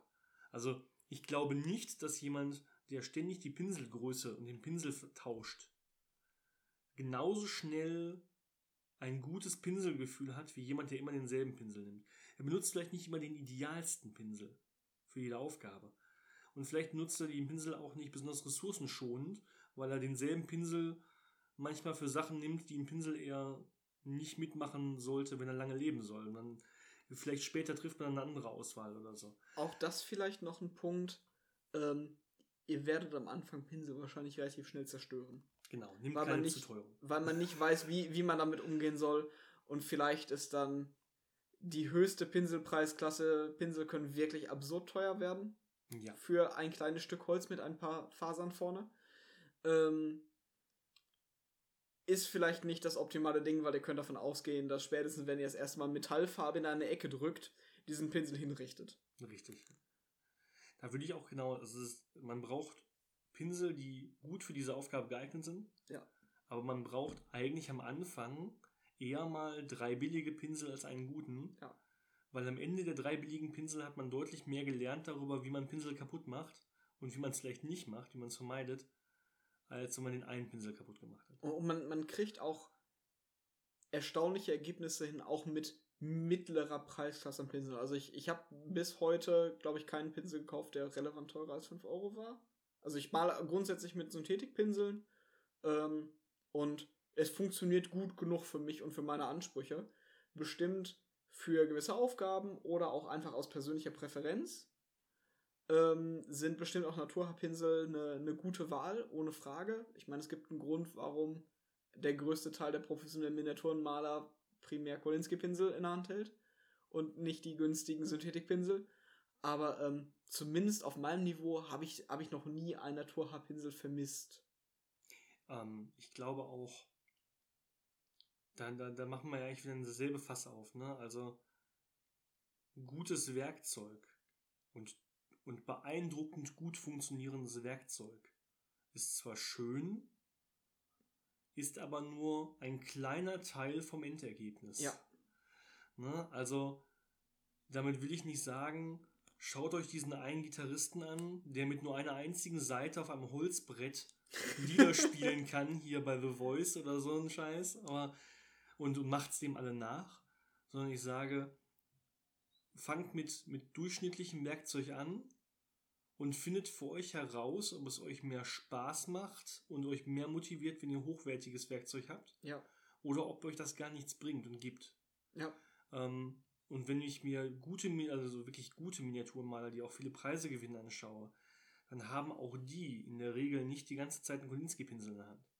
Sam Lenz malt, glaube ich, mit so Fünferpacks von, von irgendeinem billig Eurostore. Und der, und der malt Golden Demons. Ne? Also der malt Miniaturen, die die Preise gewinnen in Las Vegas und Co. Und der hat, glaube ich, noch nie einen teuren Pinsel in der Hand gehabt. Und der hat dann teilweise Situationen, wo er sagt, oh, der Pinsel ist nicht mehr so hübsch. Ja, dann schneide ich den mit der Schere ein bisschen zu. Wo ich dann schon denke, so, was tust du da? Hör auf, nimm einen neuen. Wenn du schon die 5 Euro Billigpinsel nimmst, also den 5er Pack nimmst, den günstigen, dann nimm doch bitte einfach einen neuen. Und trotzdem klappt es ja für ihn. Ne? Ja. Also am Ende macht eine, macht eine tolle Kreissäge keinen tollen Schnitt, sondern vielleicht fühlt sich die tolle Kreissäge einfach beim Arbeiten angenehmer an und wenn das, das dir wert ist, den Mehrpreis, dann ja. macht das. Also, also sicherlich, ich sage gar nicht, dass man es nicht ausprobieren sollte. Es ist nur vielleicht nicht als ersten Pinsel. Nein, richtig. Auf, auf keinen Fall am Anfang, weil du machst die ersten Pinsel eh kaputt. Genau. Die ersten Pinsel sind keine Werkzeuge, die du lange haben wirst. Nein. Also, du gibst ja auch nicht einem kleinen Kind als erstes Messer erstmal ein richtig teures Damastmesser zum Schnitzen. ne, also das macht man einfach nicht. Man, man, man nimmt sich Werkzeug, wo es das gut funktioniert, aber bei dem es nicht schade ist oder man nicht hinterher weint, wenn es ja. kaputt geht. Und später kann man dann Werkzeug nehmen, das man besser einschätzen kann, wo man vielleicht auch sagt, okay, das ist jetzt schon ein bisschen, da muss ich ein bisschen aufpassen mit. Das nehme ich vielleicht auch nicht für alles, sondern nur für bestimmte Sachen. Und schon das so ein bisschen, aber. Und dann, wenn wir jetzt die, wir, wir haben uns für das Spiel entschieden, wir haben uns für die Miniaturen entschieden, wir haben uns für das Werkzeug entschieden, wir haben die ersten bemalt. Wir kommen in die ersten Spiele und ich glaube, dann kommt wahrscheinlich der entscheidendste Punkt an dem Hobby, dass dieses Hobby halt einfach ein soziales Hobby ist. Ja. Man braucht den Freundeskreis, die Community ähm, um ein, weil alleine spielen ist doof. Beziehungsweise funktioniert nicht. Die Sogar meisten, alleine malen ist doof. Die, die meisten Tabletops funktionieren besonders gut mit zwei oder mehr Personen. Eigentlich funktioniert dieses ganze Hobby, also das ist halt ein soziales Hobby. Ja. Ich glaube, fast jedes Hobby funktioniert ja. nicht alleine. Also ich, ich mal auch lieber in Gesellschaft. Ich sitze bedeutend lieber zum Malen im Laden als an meinem Schreibtisch zu Hause. Und wenn ich zu Hause sitze, dann lasse ich mich auch trotzdem irgendwie beschallen oder bequatschen. Aber ähm, das ist das, was mir am meisten Antrieb bringt, das Hobby weiterzumachen. Mit Leuten schönen Nachmittag verbringen. Ähm, ich merke, dass ich am meisten male, wenn ich kurz vor, einem, vor einer Spielverabredung bin. Wenn ich weiß, keine Ahnung, am, am Samstag tre treffe ich mich mit, mit dem Torben irgendwie auf, auf, ein, auf ein Spiel und ich will noch diese Miniatur spielen. Dann wird diese Miniatur mit großer Wahrscheinlichkeit in der Woche bemalt werden. Ja. Und das, das ist so das, was, was mich am meisten im Hobby hält, dass ich dass ich einfach regelmäßige Treffen mit, mit Leuten habe, die ich, die ich mag und äh, es haben sich ja echt viele Freundschaften mittlerweile so über dieses Hobby entwickelt. Und ich glaube, das ist das, was nach dem Ganzen, ich habe meine Grundausstattung gekauft, mit Abstand am wichtigsten ist, dass man Leute hat, die einen dabei halten und mit denen man halt diese, in diesem Hobby Spaß hat. Klar. Das ist, das ist kein, keine Einzelveranstaltung auf jeden Fall. Und so eine, so eine Community dann irgendwie zu finden und sich dann regelmäßig zu verabreden, ähm, zu schauen auch vielleicht, wenn man, wenn man irgendwann ein bisschen tiefer drin ist, dass man auch mal selbst was organisiert und selbst was auf die Beine stellt, ist, ähm, ist glaube ich, das, was, was einen so langfristig in diesem Hobby drin hält. Ja. Also, ich muss auch tatsächlich sagen, ich könnte dieses Hobby auch nicht alleine betreiben. Ich habe das Hobby ganz am Anfang so ein bisschen alleine betrieben. Und es ging quasi in die Hose. Ne? Also ich habe meine Battletech-Miniaturen angemalt.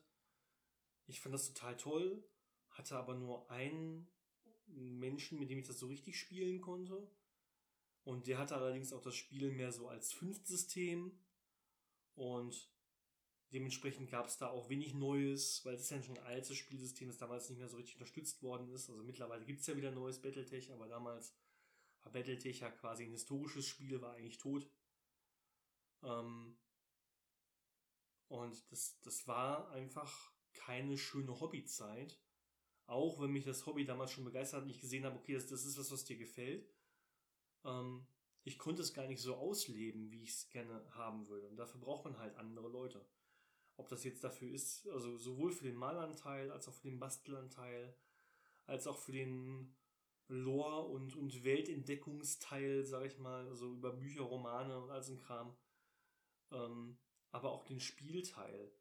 All das ist, ist viel besser, wenn man es mit anderen Leuten macht. Und das sieht man eigentlich auch daran, dass es so ziemlich für fast jedes noch so grenzwertige oder, oder kleine Hobby ähm, Foren gibt. Ne? Also Leute wollen offensichtlich, wenn sie, wenn sie irgendwas machen, miteinander connecten und das ist halt ein Hobby, das, das dazu einlädt.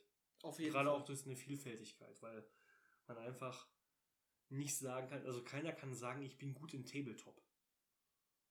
Na, also es gibt nicht gut sein in Tabletop. Es gibt ähm, Leute, die gut malen können, es gibt Leute, die gut spielen können, sich richtig Ahnung haben von den Armeen und so. Aber dieses, ich bin gut in irgendwas, ich, so wie man sagen könnte, ich bin gut in Kicker oder ich bin gut in Tischtennis, das gibt es eigentlich beim Tabletop gar nicht. Deswegen kann man eigentlich immer die ganze Zeit von anderen Leuten lernen, die eine andere Spezialisierung oder eine andere Sache gut können von dem Hobby. Du hast immer irgendeinen, der richtig krasses, tolles Gelände baut. Du hast irgendjemanden, der richtig gut malen kann, der coole Tricks kennt, wie man, wie man schnell malen kann und wie man, wie man besonders gut malen kann, ohne dass man, dass man vielleicht besonders viel kann. Weil man einfach einen coolen Trick kennt. Ähm, du hast immer irgendjemanden, der, der sich bei den Armeen extrem reingefuchst hat und, und auch sich so in Statistiken reinfuchst und weiß, ne, wie läuft eigentlich gerade die Meta ab, ne? Welche Armee ist gerade besser, welche Armee ist schlechter.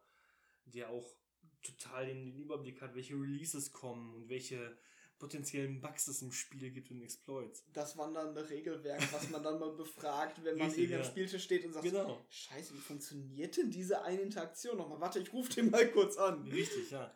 Und dementsprechend ist das, ist das Hobby so vielseitig, dass man da eigentlich immer so seine Sparte entdecken kann. Ähm, ich glaube, die, Ein die Einstiegshürde ist am Ende, man muss trotzdem an dem Gesamtpaket Spaß haben. Man muss nicht ja. in allem davon gut sein. Aber man muss an allen davon so viel Freude haben, dass man sich dazu motivieren kann. Weil ich glaube, wenn man nur malt oder nur spielt, das geht auch und für manche Leute funktioniert das. Aber ich glaube, die Leute kosten dann nicht die, die, das gesamte Hobby so richtig aus, sondern die, dann, dann muss der andere Teil, der übrig bleibt, der einem Spaß macht, schon so unfassbar gut sein, dass man sich das andere durchbeißt. Und das ist meistens ja keine, kein besonders guter Start. Also ich, ich persönlich könnte mir vorstellen, es, ist, es gilt nicht für mich, aber ich könnte mir vorstellen, dass Malen als alleiniges Hobby noch funktioniert. Ich glaube, Spielen als alleiniges Hobby, weiß ich nicht. Ich glaube, da wird es schwierig. Also ich könnte es mir nicht vorstellen, ewig mit einer unbemalten Armee zu spielen.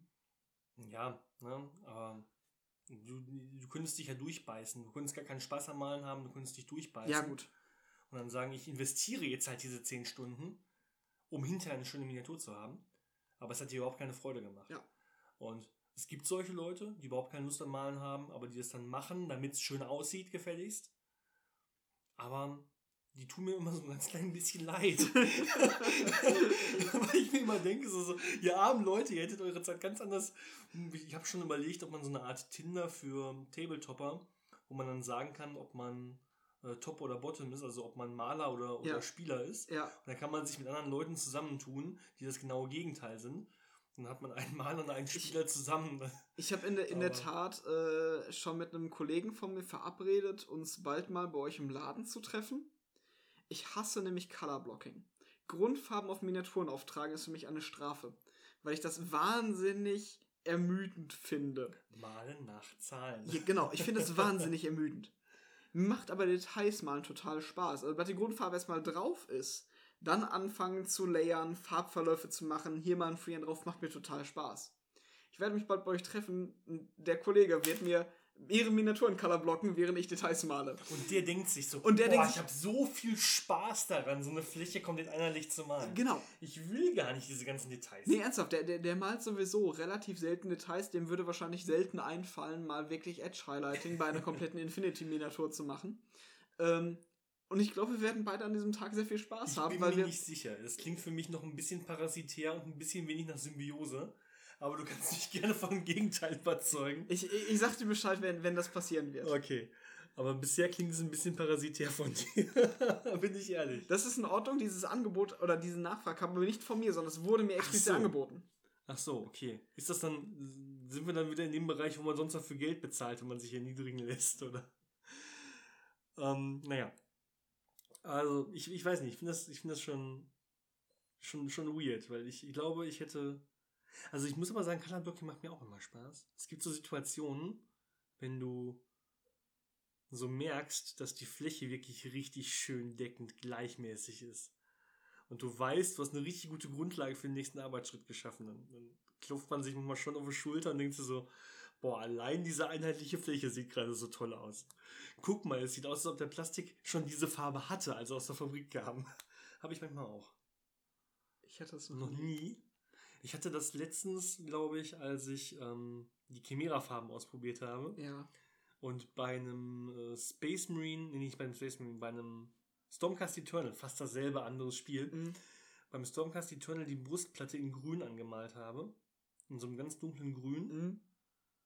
Und man hat dann nach zwei Farbschichten einfach gesehen, okay, es sieht gerade aus, als wäre diese Miniatur aus grünem Plastik.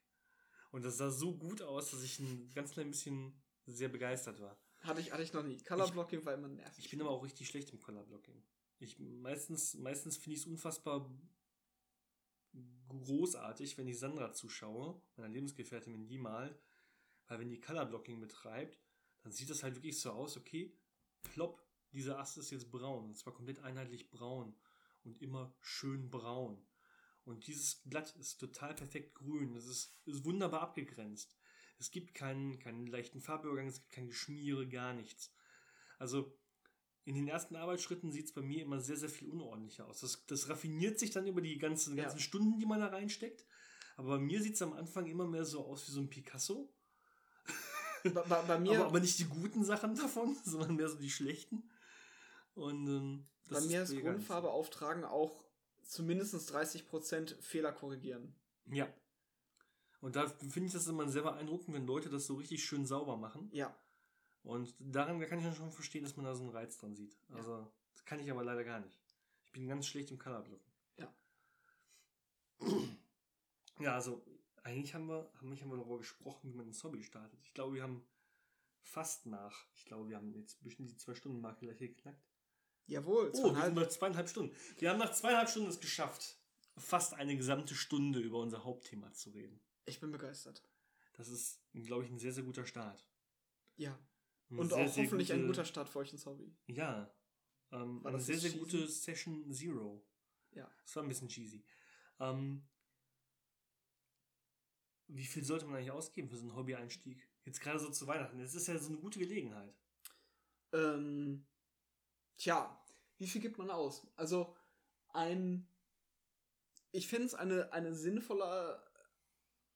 Für, für Miniaturen ist, glaube ich, eine sinnvolle Größe, mit der man ein kleines Spiel machen kann. Das ist, glaube ich, die richtige Menge an Miniaturen.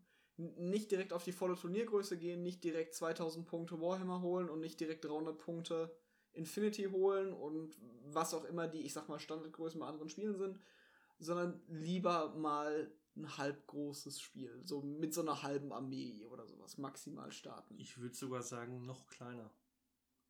Also ich würde zum Beispiel, so, so eine Combat Patrol hat ja zum Beispiel bei 40k so so äh, 500 Punkte ungefähr. Ja. Und ich würde sagen, eine Combat Patrol, da hat man es ja schon mal auf was festgelegt. Ja. Das ist schon mal ziemlich Großes. Ja. Mehr würde ich auf keinen Fall am Anfang machen. Nee. Also ich, ich denke so, das ist ja ein 10, Viertelspiel, wenn man so will. so ne? 10 bis 15 Miniaturen irgendwie so die Richtung. Ist, Genau.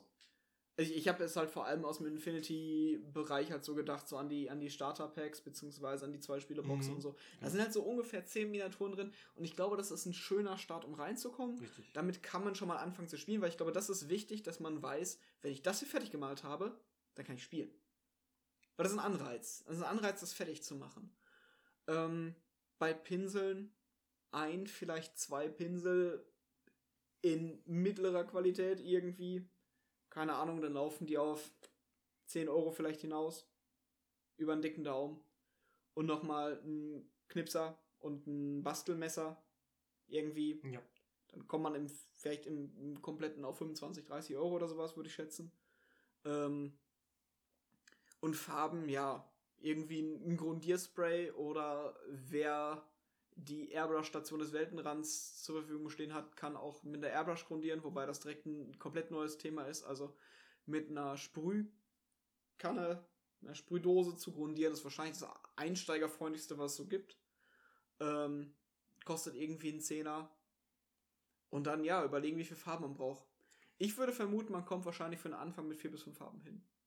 Für seine erste Miniatur. Man braucht auch ja, gerade je nachdem, was man sich auswählt, das ist natürlich auch mal ein bisschen schwierig, Natürlich. das zu sagen, aber We- Wenn ich, wenn ich jetzt ganz bunte, bunte Dinosaurier mit Federkopfschmuck haben möchte, ähm, dann brauche ich natürlich ein bisschen mehr, als wenn ich meinen Space Marine in Blau-Gold mache. Aber da sind wir auch noch bei den Punkten. Also eigentlich, selbst wenn du eine total bunte Armee machst, ist es trotzdem immer schwierig am Anfang, gerade als An- Anfänger, zu planen, welche Farben brauche ich wirklich. Ja. Gerade weil man noch gar keinen Plan darüber, davon hat, ob man Farb mischen will, ob man das nicht tun will, Ja. wie man das tun will, in welchem Maße. Ne? Und Ja. da würde ich ganz ehrlich sagen, hol dir am Anfang die Farben auch etappenweise. Ja. Ich hatte einen Kunden letztens, und das, also letztens ist schon ein Jahr her, glaube ich, aber nur ein Damals? halbes, damals. Aber den fand ich im Nachhinein total schlau. Am Anfang war ich, fand ich das so ein bisschen weird, aber danach fand ich das total schlau und würde das heute auch jedem so empfehlen. Vielleicht nicht ganz so krass, aber der, der kam rein und hat gesagt, ja, ich male im Moment äh, meine Necron-Armee an und ich werde das jetzt so machen, dass ich mir jetzt immer nur eine Farbe hole, mit der Farbe diesen Arbeitsschritt mache und dann hole ich mir den, die nächste Farbe, wenn ich glaube, ich brauche eine neue. Mhm. Und dann kam der wirklich in den Raum, hat ein oder zwei Farben mitgenommen für seine Grund, also der wusste schon genau, wie seine Necrons aussehen wollen, Mhm. sollen. Und hat trotzdem gesagt, nö, ich hole erstmal nur die, die, das dunkelste Grau und das Grau, was ich da drüber leeren möchte und mehr hole ich nicht. Und bis ich damit fertig bin, bin ich noch zweimal im Laden hier gewesen und dann habe ich irgendwann die nächste Farbe geholt. Und das kam mir am Anfang so ein bisschen weird vor, weil ich dachte so, "Hä, wie häufig will man denn losrennen, ne? Aber es ist absolut sinnvoll. Ich kaufe ja auch nicht, wenn ich jetzt zum Supermarkt gehe, für den nächsten Monat ein. Ich kaufe heute, morgen, übermorgen Ja. ein.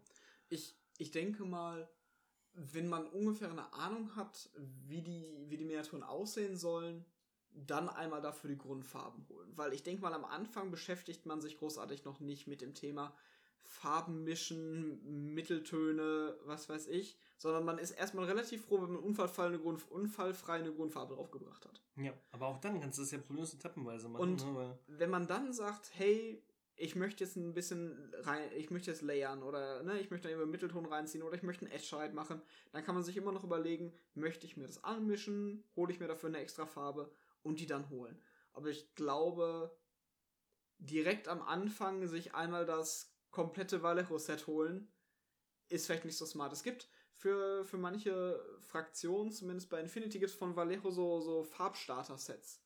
Ich glaube, das ist zum Beispiel gar keine üble Alternative. Wenn ich weiß, ich will meine Nomads, die ich jetzt neu geholt habe, im Standard-Nomad-Farbschema holen, sich einmal diese Box zu holen, ist wahrscheinlich keine doofe Idee. Weil dann weiß ich, da habe ich alle relevanten Grundfarben drin.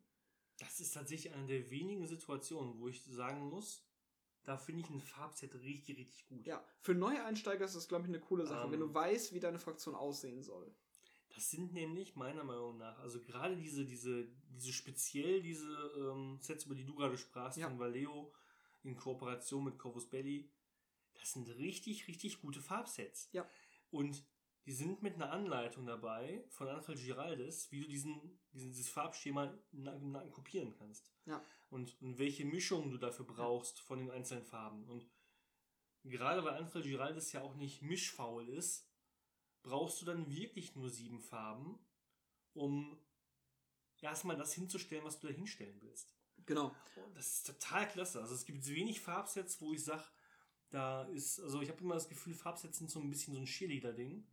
Man versucht da seinen Müll drin zu verstecken als Hersteller und hat zwei, drei Farben, die total unnütz sind.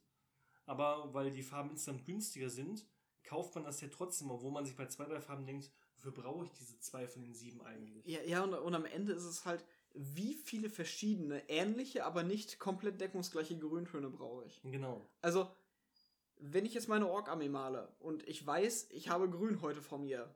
Macht's voll Sinn, verschiedene Grüntöne zu besitzen. Ist voll ja, cool. aber möchte ich wirklich jeden Ork in einer anderen Grüntonfarbe machen? Nee, nee, Oder- aber allein schon, allein schon, wenn du layern willst. Das ist manchmal sehr, sehr praktisch, Klar, wenn beim Farben Layer. hast, Aber ich meine jetzt erstmal für, für die Ja. Grundfarben. Brauche ich wirklich acht Grundfarben für meine Orks? Oder reicht ein Grün, womit ich, wo ich nachher mal mit verschiedenen anderen leicht angemischten Grüntönen drüber gehe? Ähm, ich glaube, das macht einen langfristig glücklicher, da erstmal auch da locker einzusteigen und nicht direkt alle mitzunehmen. Ich persönlich mag die Farben in den Dropper-Botteln am liebsten. Finde ich eine find ich ne klasse Sache. Ähm, einfach leichter zu dosieren und schlammen nicht so rum, wenn man sie mal auswählt umhaut. Ähm, und was ich recht nützlich finde, was man sich zumindest für den Anfang vielleicht nicht direkt von einem kommerziellen Anbieter holen muss, ist eine Nasspalette. Ich finde, eine Nasspalette hilft unheimlich beim Malen. Ja, das Palette ist so eins der Werkzeuge, bei denen ich sehr gespalten bin zwischen sind die essentiell oder sind die Luxus. Weil auf der einen Seite machen die so viel einfacher, auch für Anfänger. Das ist ein Werkzeug, das du von Anfang an gut nutzen kannst. Aber es ist natürlich eine zusätzliche Investition, die man nicht unbedingt braucht. Und, ne? und da würde ich sagen, ich würde, glaube ich, mit einer DIY-Nasspalette starten. Also ich habe ganz lange gemalt mit einer alten, flachen Tupperdose, nassem Zewa, was unten drin lag, und ein Stück Backpapier drauf. ja, Das ist eine gute DIY-Nasspalette, die nicht so gut funktioniert wie kommerziell erhältliche, aber die immer noch besser funktioniert, als das Zeug einfach auf eine Fliese oder eine alte CD oder sowas drauf zu kippen und die Mhm. Farbe trocknet innerhalb von anderthalb Minuten ein. ja, auf jeden Fall. Ähm, also für, für die, die wirklich komplett neu einsteigen, irgendwie eine Nasspalette ist, wie gesagt, ein nasser schon mal mit Backpapier mehr oder weniger drüber, der die ganze Zeit von unten die Farben leicht befeuchtet. Ähm, man schaut, dass man nicht ke- keine, keine kleinen Pfützen an Wasser auf der Nasspalette hat, das ist nicht das Ziel, sondern wirklich, dass von unten langsam Feuchtigkeit durchsickert, damit diese Farbe halt einfach nicht eintrocknet. Weil wenn ihr mal so ein, so ein Batzen Farbe irgendwie aus dem Pöttchen auf eine CD oder auf ein Stück Papier oder sowas macht, dieser komplette Batzen Farbe ist halt innerhalb von einer Minute einfach fest. Und ähm, dann wird man damit nicht mehr malen können und auf so einer Nasspalette hält er sich teilweise Tage, wenn man die danach verschließt. Ja. Also auf jeden Fall lange genug für jede Malsession. Genau, auf jeden Fall lang genug für jede Malsession. Und wenn man dann für die ersten paar Monate erstmal halt mit der Backpapier- und nasses Zewa-Methode losgeht, ähm, ist das, glaube ich, ein, ein guter Mittelweg. Und Ja. selbst dann sind Nasspaletten nicht, nicht super teuer. Aber ich meine, ich kenne das ja auch von mir, wenn ich die Wahl habe. Wenn meine Armee noch unvollständig ist, hole ich jetzt für 20 Euro Figuren oder eine Nasspalette, dann sind es halt die Figuren. Richtig. Also ich denke, das wollte gerade sagen, das ist auch immer so eine Sache, ne? Wie ist das Budget, das man sich für so ein Hobby vorstellt? Ja. Beziehungsweise, das man aufbringen kann für so ein Hobby. Ja. Das, das ist Ähm. zum Beispiel eine der Ecken, die man am Anfang zumindest auf jeden Fall gut abschneiden Richtig. kann. Ähm, also, we- wenn ihr die Wahl habt, eine kommerzielle Nasspalette kaufen und dafür Baumarktkleber oder Baumarktfarbe holen, dann nehmt lieber die Baumarkt-Nasspalette. Richtig. Auf jeden Fall, ja. Also beim Grundieren würde ich sogar noch einen Schritt weiter gehen, wenn ihr die Möglichkeit habt. Na, wir haben ja gerade auch gesagt, wir müssen irgendwie die Miniatur natürlich grundieren. Auf jeden Fall grundieren, nicht nicht grundieren, das ist keine Option, aber wenn ihr die Möglichkeit habt, dann lasst das vielleicht beim ersten Mal von jemandem machen, der das schon mal gemacht hat, oder guckt ihm über die Schulter und lasst euch das von ihm erklären. Ähm, es gibt so viele Wege, wie man Farbe verschwenden kann und Miniaturen verkleben kann mit Farbe, wenn man nicht besonders erfahren ist mit Sprühdosenumgang. Ähm, das ist einfach nicht schön. Deswegen ne, würde ich sagen, auch da man lässt das vielleicht das erste Mal von jemandem machen, der das Hobby schon ein bisschen länger betreibt, wäre wär ganz cool. Airbrush ist natürlich sowieso nochmal ein ganz anderes Ding, aber auch mit der Spuldose ist es, ist es kompliziert genug, um es vielleicht einmal sich anzugucken. Ja. Ne, weil der richtige Abstand, richtig davor geschüttelt, ähm, die Miniaturen so vorbereitet, dass man die vernünftig ansprühen kann und auch drehen kann während des Sprühens. Luftfeuchtigkeit, die man beachten muss. Also ist heute überhaupt ein Tag, wo ich gut sprühen kann? Ja. Ähm, wo sollte ich sprühen? Wie bereite ich die Miniaturen dafür vor? Alles so Sachen. Also manchmal ist es ganz nice, ganz schön, wenn man da jemanden hat, der da so beim ersten Mal ein bisschen Auge drauf hat, weil eine schlechte Grundierung macht einem einfach keinen Spaß beim Malen. Wenn man richtig Pech hat, da hat man da viel Mühe reingesteckt und der blättert die Scheiße ab. Ja. Das ist natürlich der Worst Case. Oder man kleistert sich das Ding zu und darf dann entfärben. Ja, weil man das so weil, einge, angeklebt hat mit ja, Grundierung. Weil das Gesicht halt kein Gesicht ist, sondern halt eine gerade Fläche und könnt, es könnte auch ein Brustpanzer sein. Ein Blob. Ja. ja. Ich denke, wir sind ganz durch, durchgekommen durch unser Programm. Ich glaube auch. Also wir haben jetzt es geschafft mit, mit immerhin nur 2 Stunden und 40 Minuten. Das ist eigentlich eine gute Länge für einen Podcast. Ja. Also es ist zumindest, es ist, es ist nicht am oberen Ende. Aber ich bin ursprünglich davon ausgegangen, dass wir so Stundenfolgen machen. Das ist, wenn ich das so sehe, ist es sehr unrealistisch geworden. Schneid das Ding halt in drei Teile. Ja, absolut. Ähm, nee, also wir werden ja auch selber noch so eingrooven, wir, wir müssen ja selber noch ein Gefühl dafür entwickeln, wie lange wir eigentlich über bestimmte Themen reden können. Ja. Und äh, welchen, welches Arbeitspensum wir uns setzen wollen für so eine Folge. Und vielleicht auch nochmal zum, zum Konzept. Also der Plan ist, glaube ich, dass Torben regelmäßig Folgen veröffentlichen wird. Ich werde wahrscheinlich nicht jedes Mal dabei sein. Ich denke mal, die Gäste werden so ein bisschen durchwechseln. Und ähm, wenn dann mal ein Gast kommt, der etwas weniger Redebedarf hat als ich, dann werden die Folgen vielleicht auch mal ein bisschen dann, kürzer. Dann werde ich wahrscheinlich einfach mehr reden. Dann wirst du wahrscheinlich einfach nur mehr reden. Ich will es einfach kompensieren. Ja. Ähm, nee, also klar. Also es, genau, es kann, es kann gut sein, dass es zwischendurch mal wieder Wechsel geben wird. Was ich aber auch ganz spannend finde, weil man ja mit unterschiedlichen Leuten auch manchmal unterschiedliche Sachen bereden kann. Also irgendwelche Diskussionen über, über, über 40k muss ich mit dir wahrscheinlich gar nicht führen. Da werde ich nicht ist, viel beitragen können. Und es ist, das ist total cool, da mal jemanden zu haben, mit dem man genau das machen kann. Ja. Oder bei anderen Spielsystemen, bei anderen Leuten. Vielleicht auch mal einen, jemanden zu haben, der wirklich richtig gut malen kann. Also der nicht nur hübsch malen kann. Ich glaube, wir können beide hübsch malen. Ich ja. finde, wir malen hübsch. Aber es gibt ja so Leute, die richtig, richtig, richtig übertrieben gut malen. Und wir kennen ja ein paar Leute davon. Und da wäre es ja auch mal interessant, jemand zu hören, wie, wie viele Pinsel die eigentlich so haben. Ja. Und wie viele sie davon wirklich benutzen. Aber, ja, also ich glaube, das wird ein, wird ein interessantes Ding und ich glaube, wir haben einen ganz guten ganz guten ersten Eindruck davon hinter. Also wir haben, glaube ich, gezeigt, was man, was man von uns erwarten kann. Ja. Ich glaube, wir, wir sind, es ist, diese erste Folge ist keine Mogelpackung.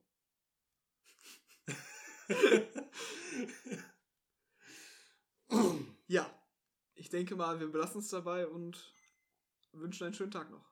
Ja, dann. Äh, Viel Spaß beim Malen, Spielen. Genau, es ist jetzt auch gerade die Adventszeit. Von daher nicht nur einen schönen Tag, sondern einen schönen dritten Advent. Ich meine, ihr hört das später. Aber stellt euch einfach vor, wir hätten euch das am dritten Advent gesagt. Einen schönen ja. dritten Advent. Denn das ist der Tag, an dem wir gerade aufnehmen. Ja. Ihr könnt euch so fühlen, als, würdet, als wärt ihr dabei gewesen. Das Schlimme ist, wenn ich das jetzt total verkacke und total lange brauche, bis ich die veröffentliche, dann, dann denken die Leute, haha, der hat am dritten, dritten Dezember, äh, dritten äh, Advent hat er das aufgenommen. Schönen dritten Advent mitten im und Mai. Jetzt was? im Februar veröffentlicht er das. nee, aber das, ähm, ja, das, das gibt mir auch ein bisschen Zeitdruck. Du hast ja selbst einen Timer gesetzt. Richtig, ich habe mir selbst gerade ein Zeitultimatum gesetzt. Tick, tack, tick, tack. Ähm, ich kann es aber auch noch rausschneiden. Also auch eine Option. Ja. Also auf jeden Fall vielen Dank fürs, vielen Danke, vielen Danke fürs Zuhören bis jetzt. Und äh, wir sind stolz auf euch, weil ihr es so lange durchgehalten habt. Und freuen uns aufs nächste Mal. Tschüss. Tschüss.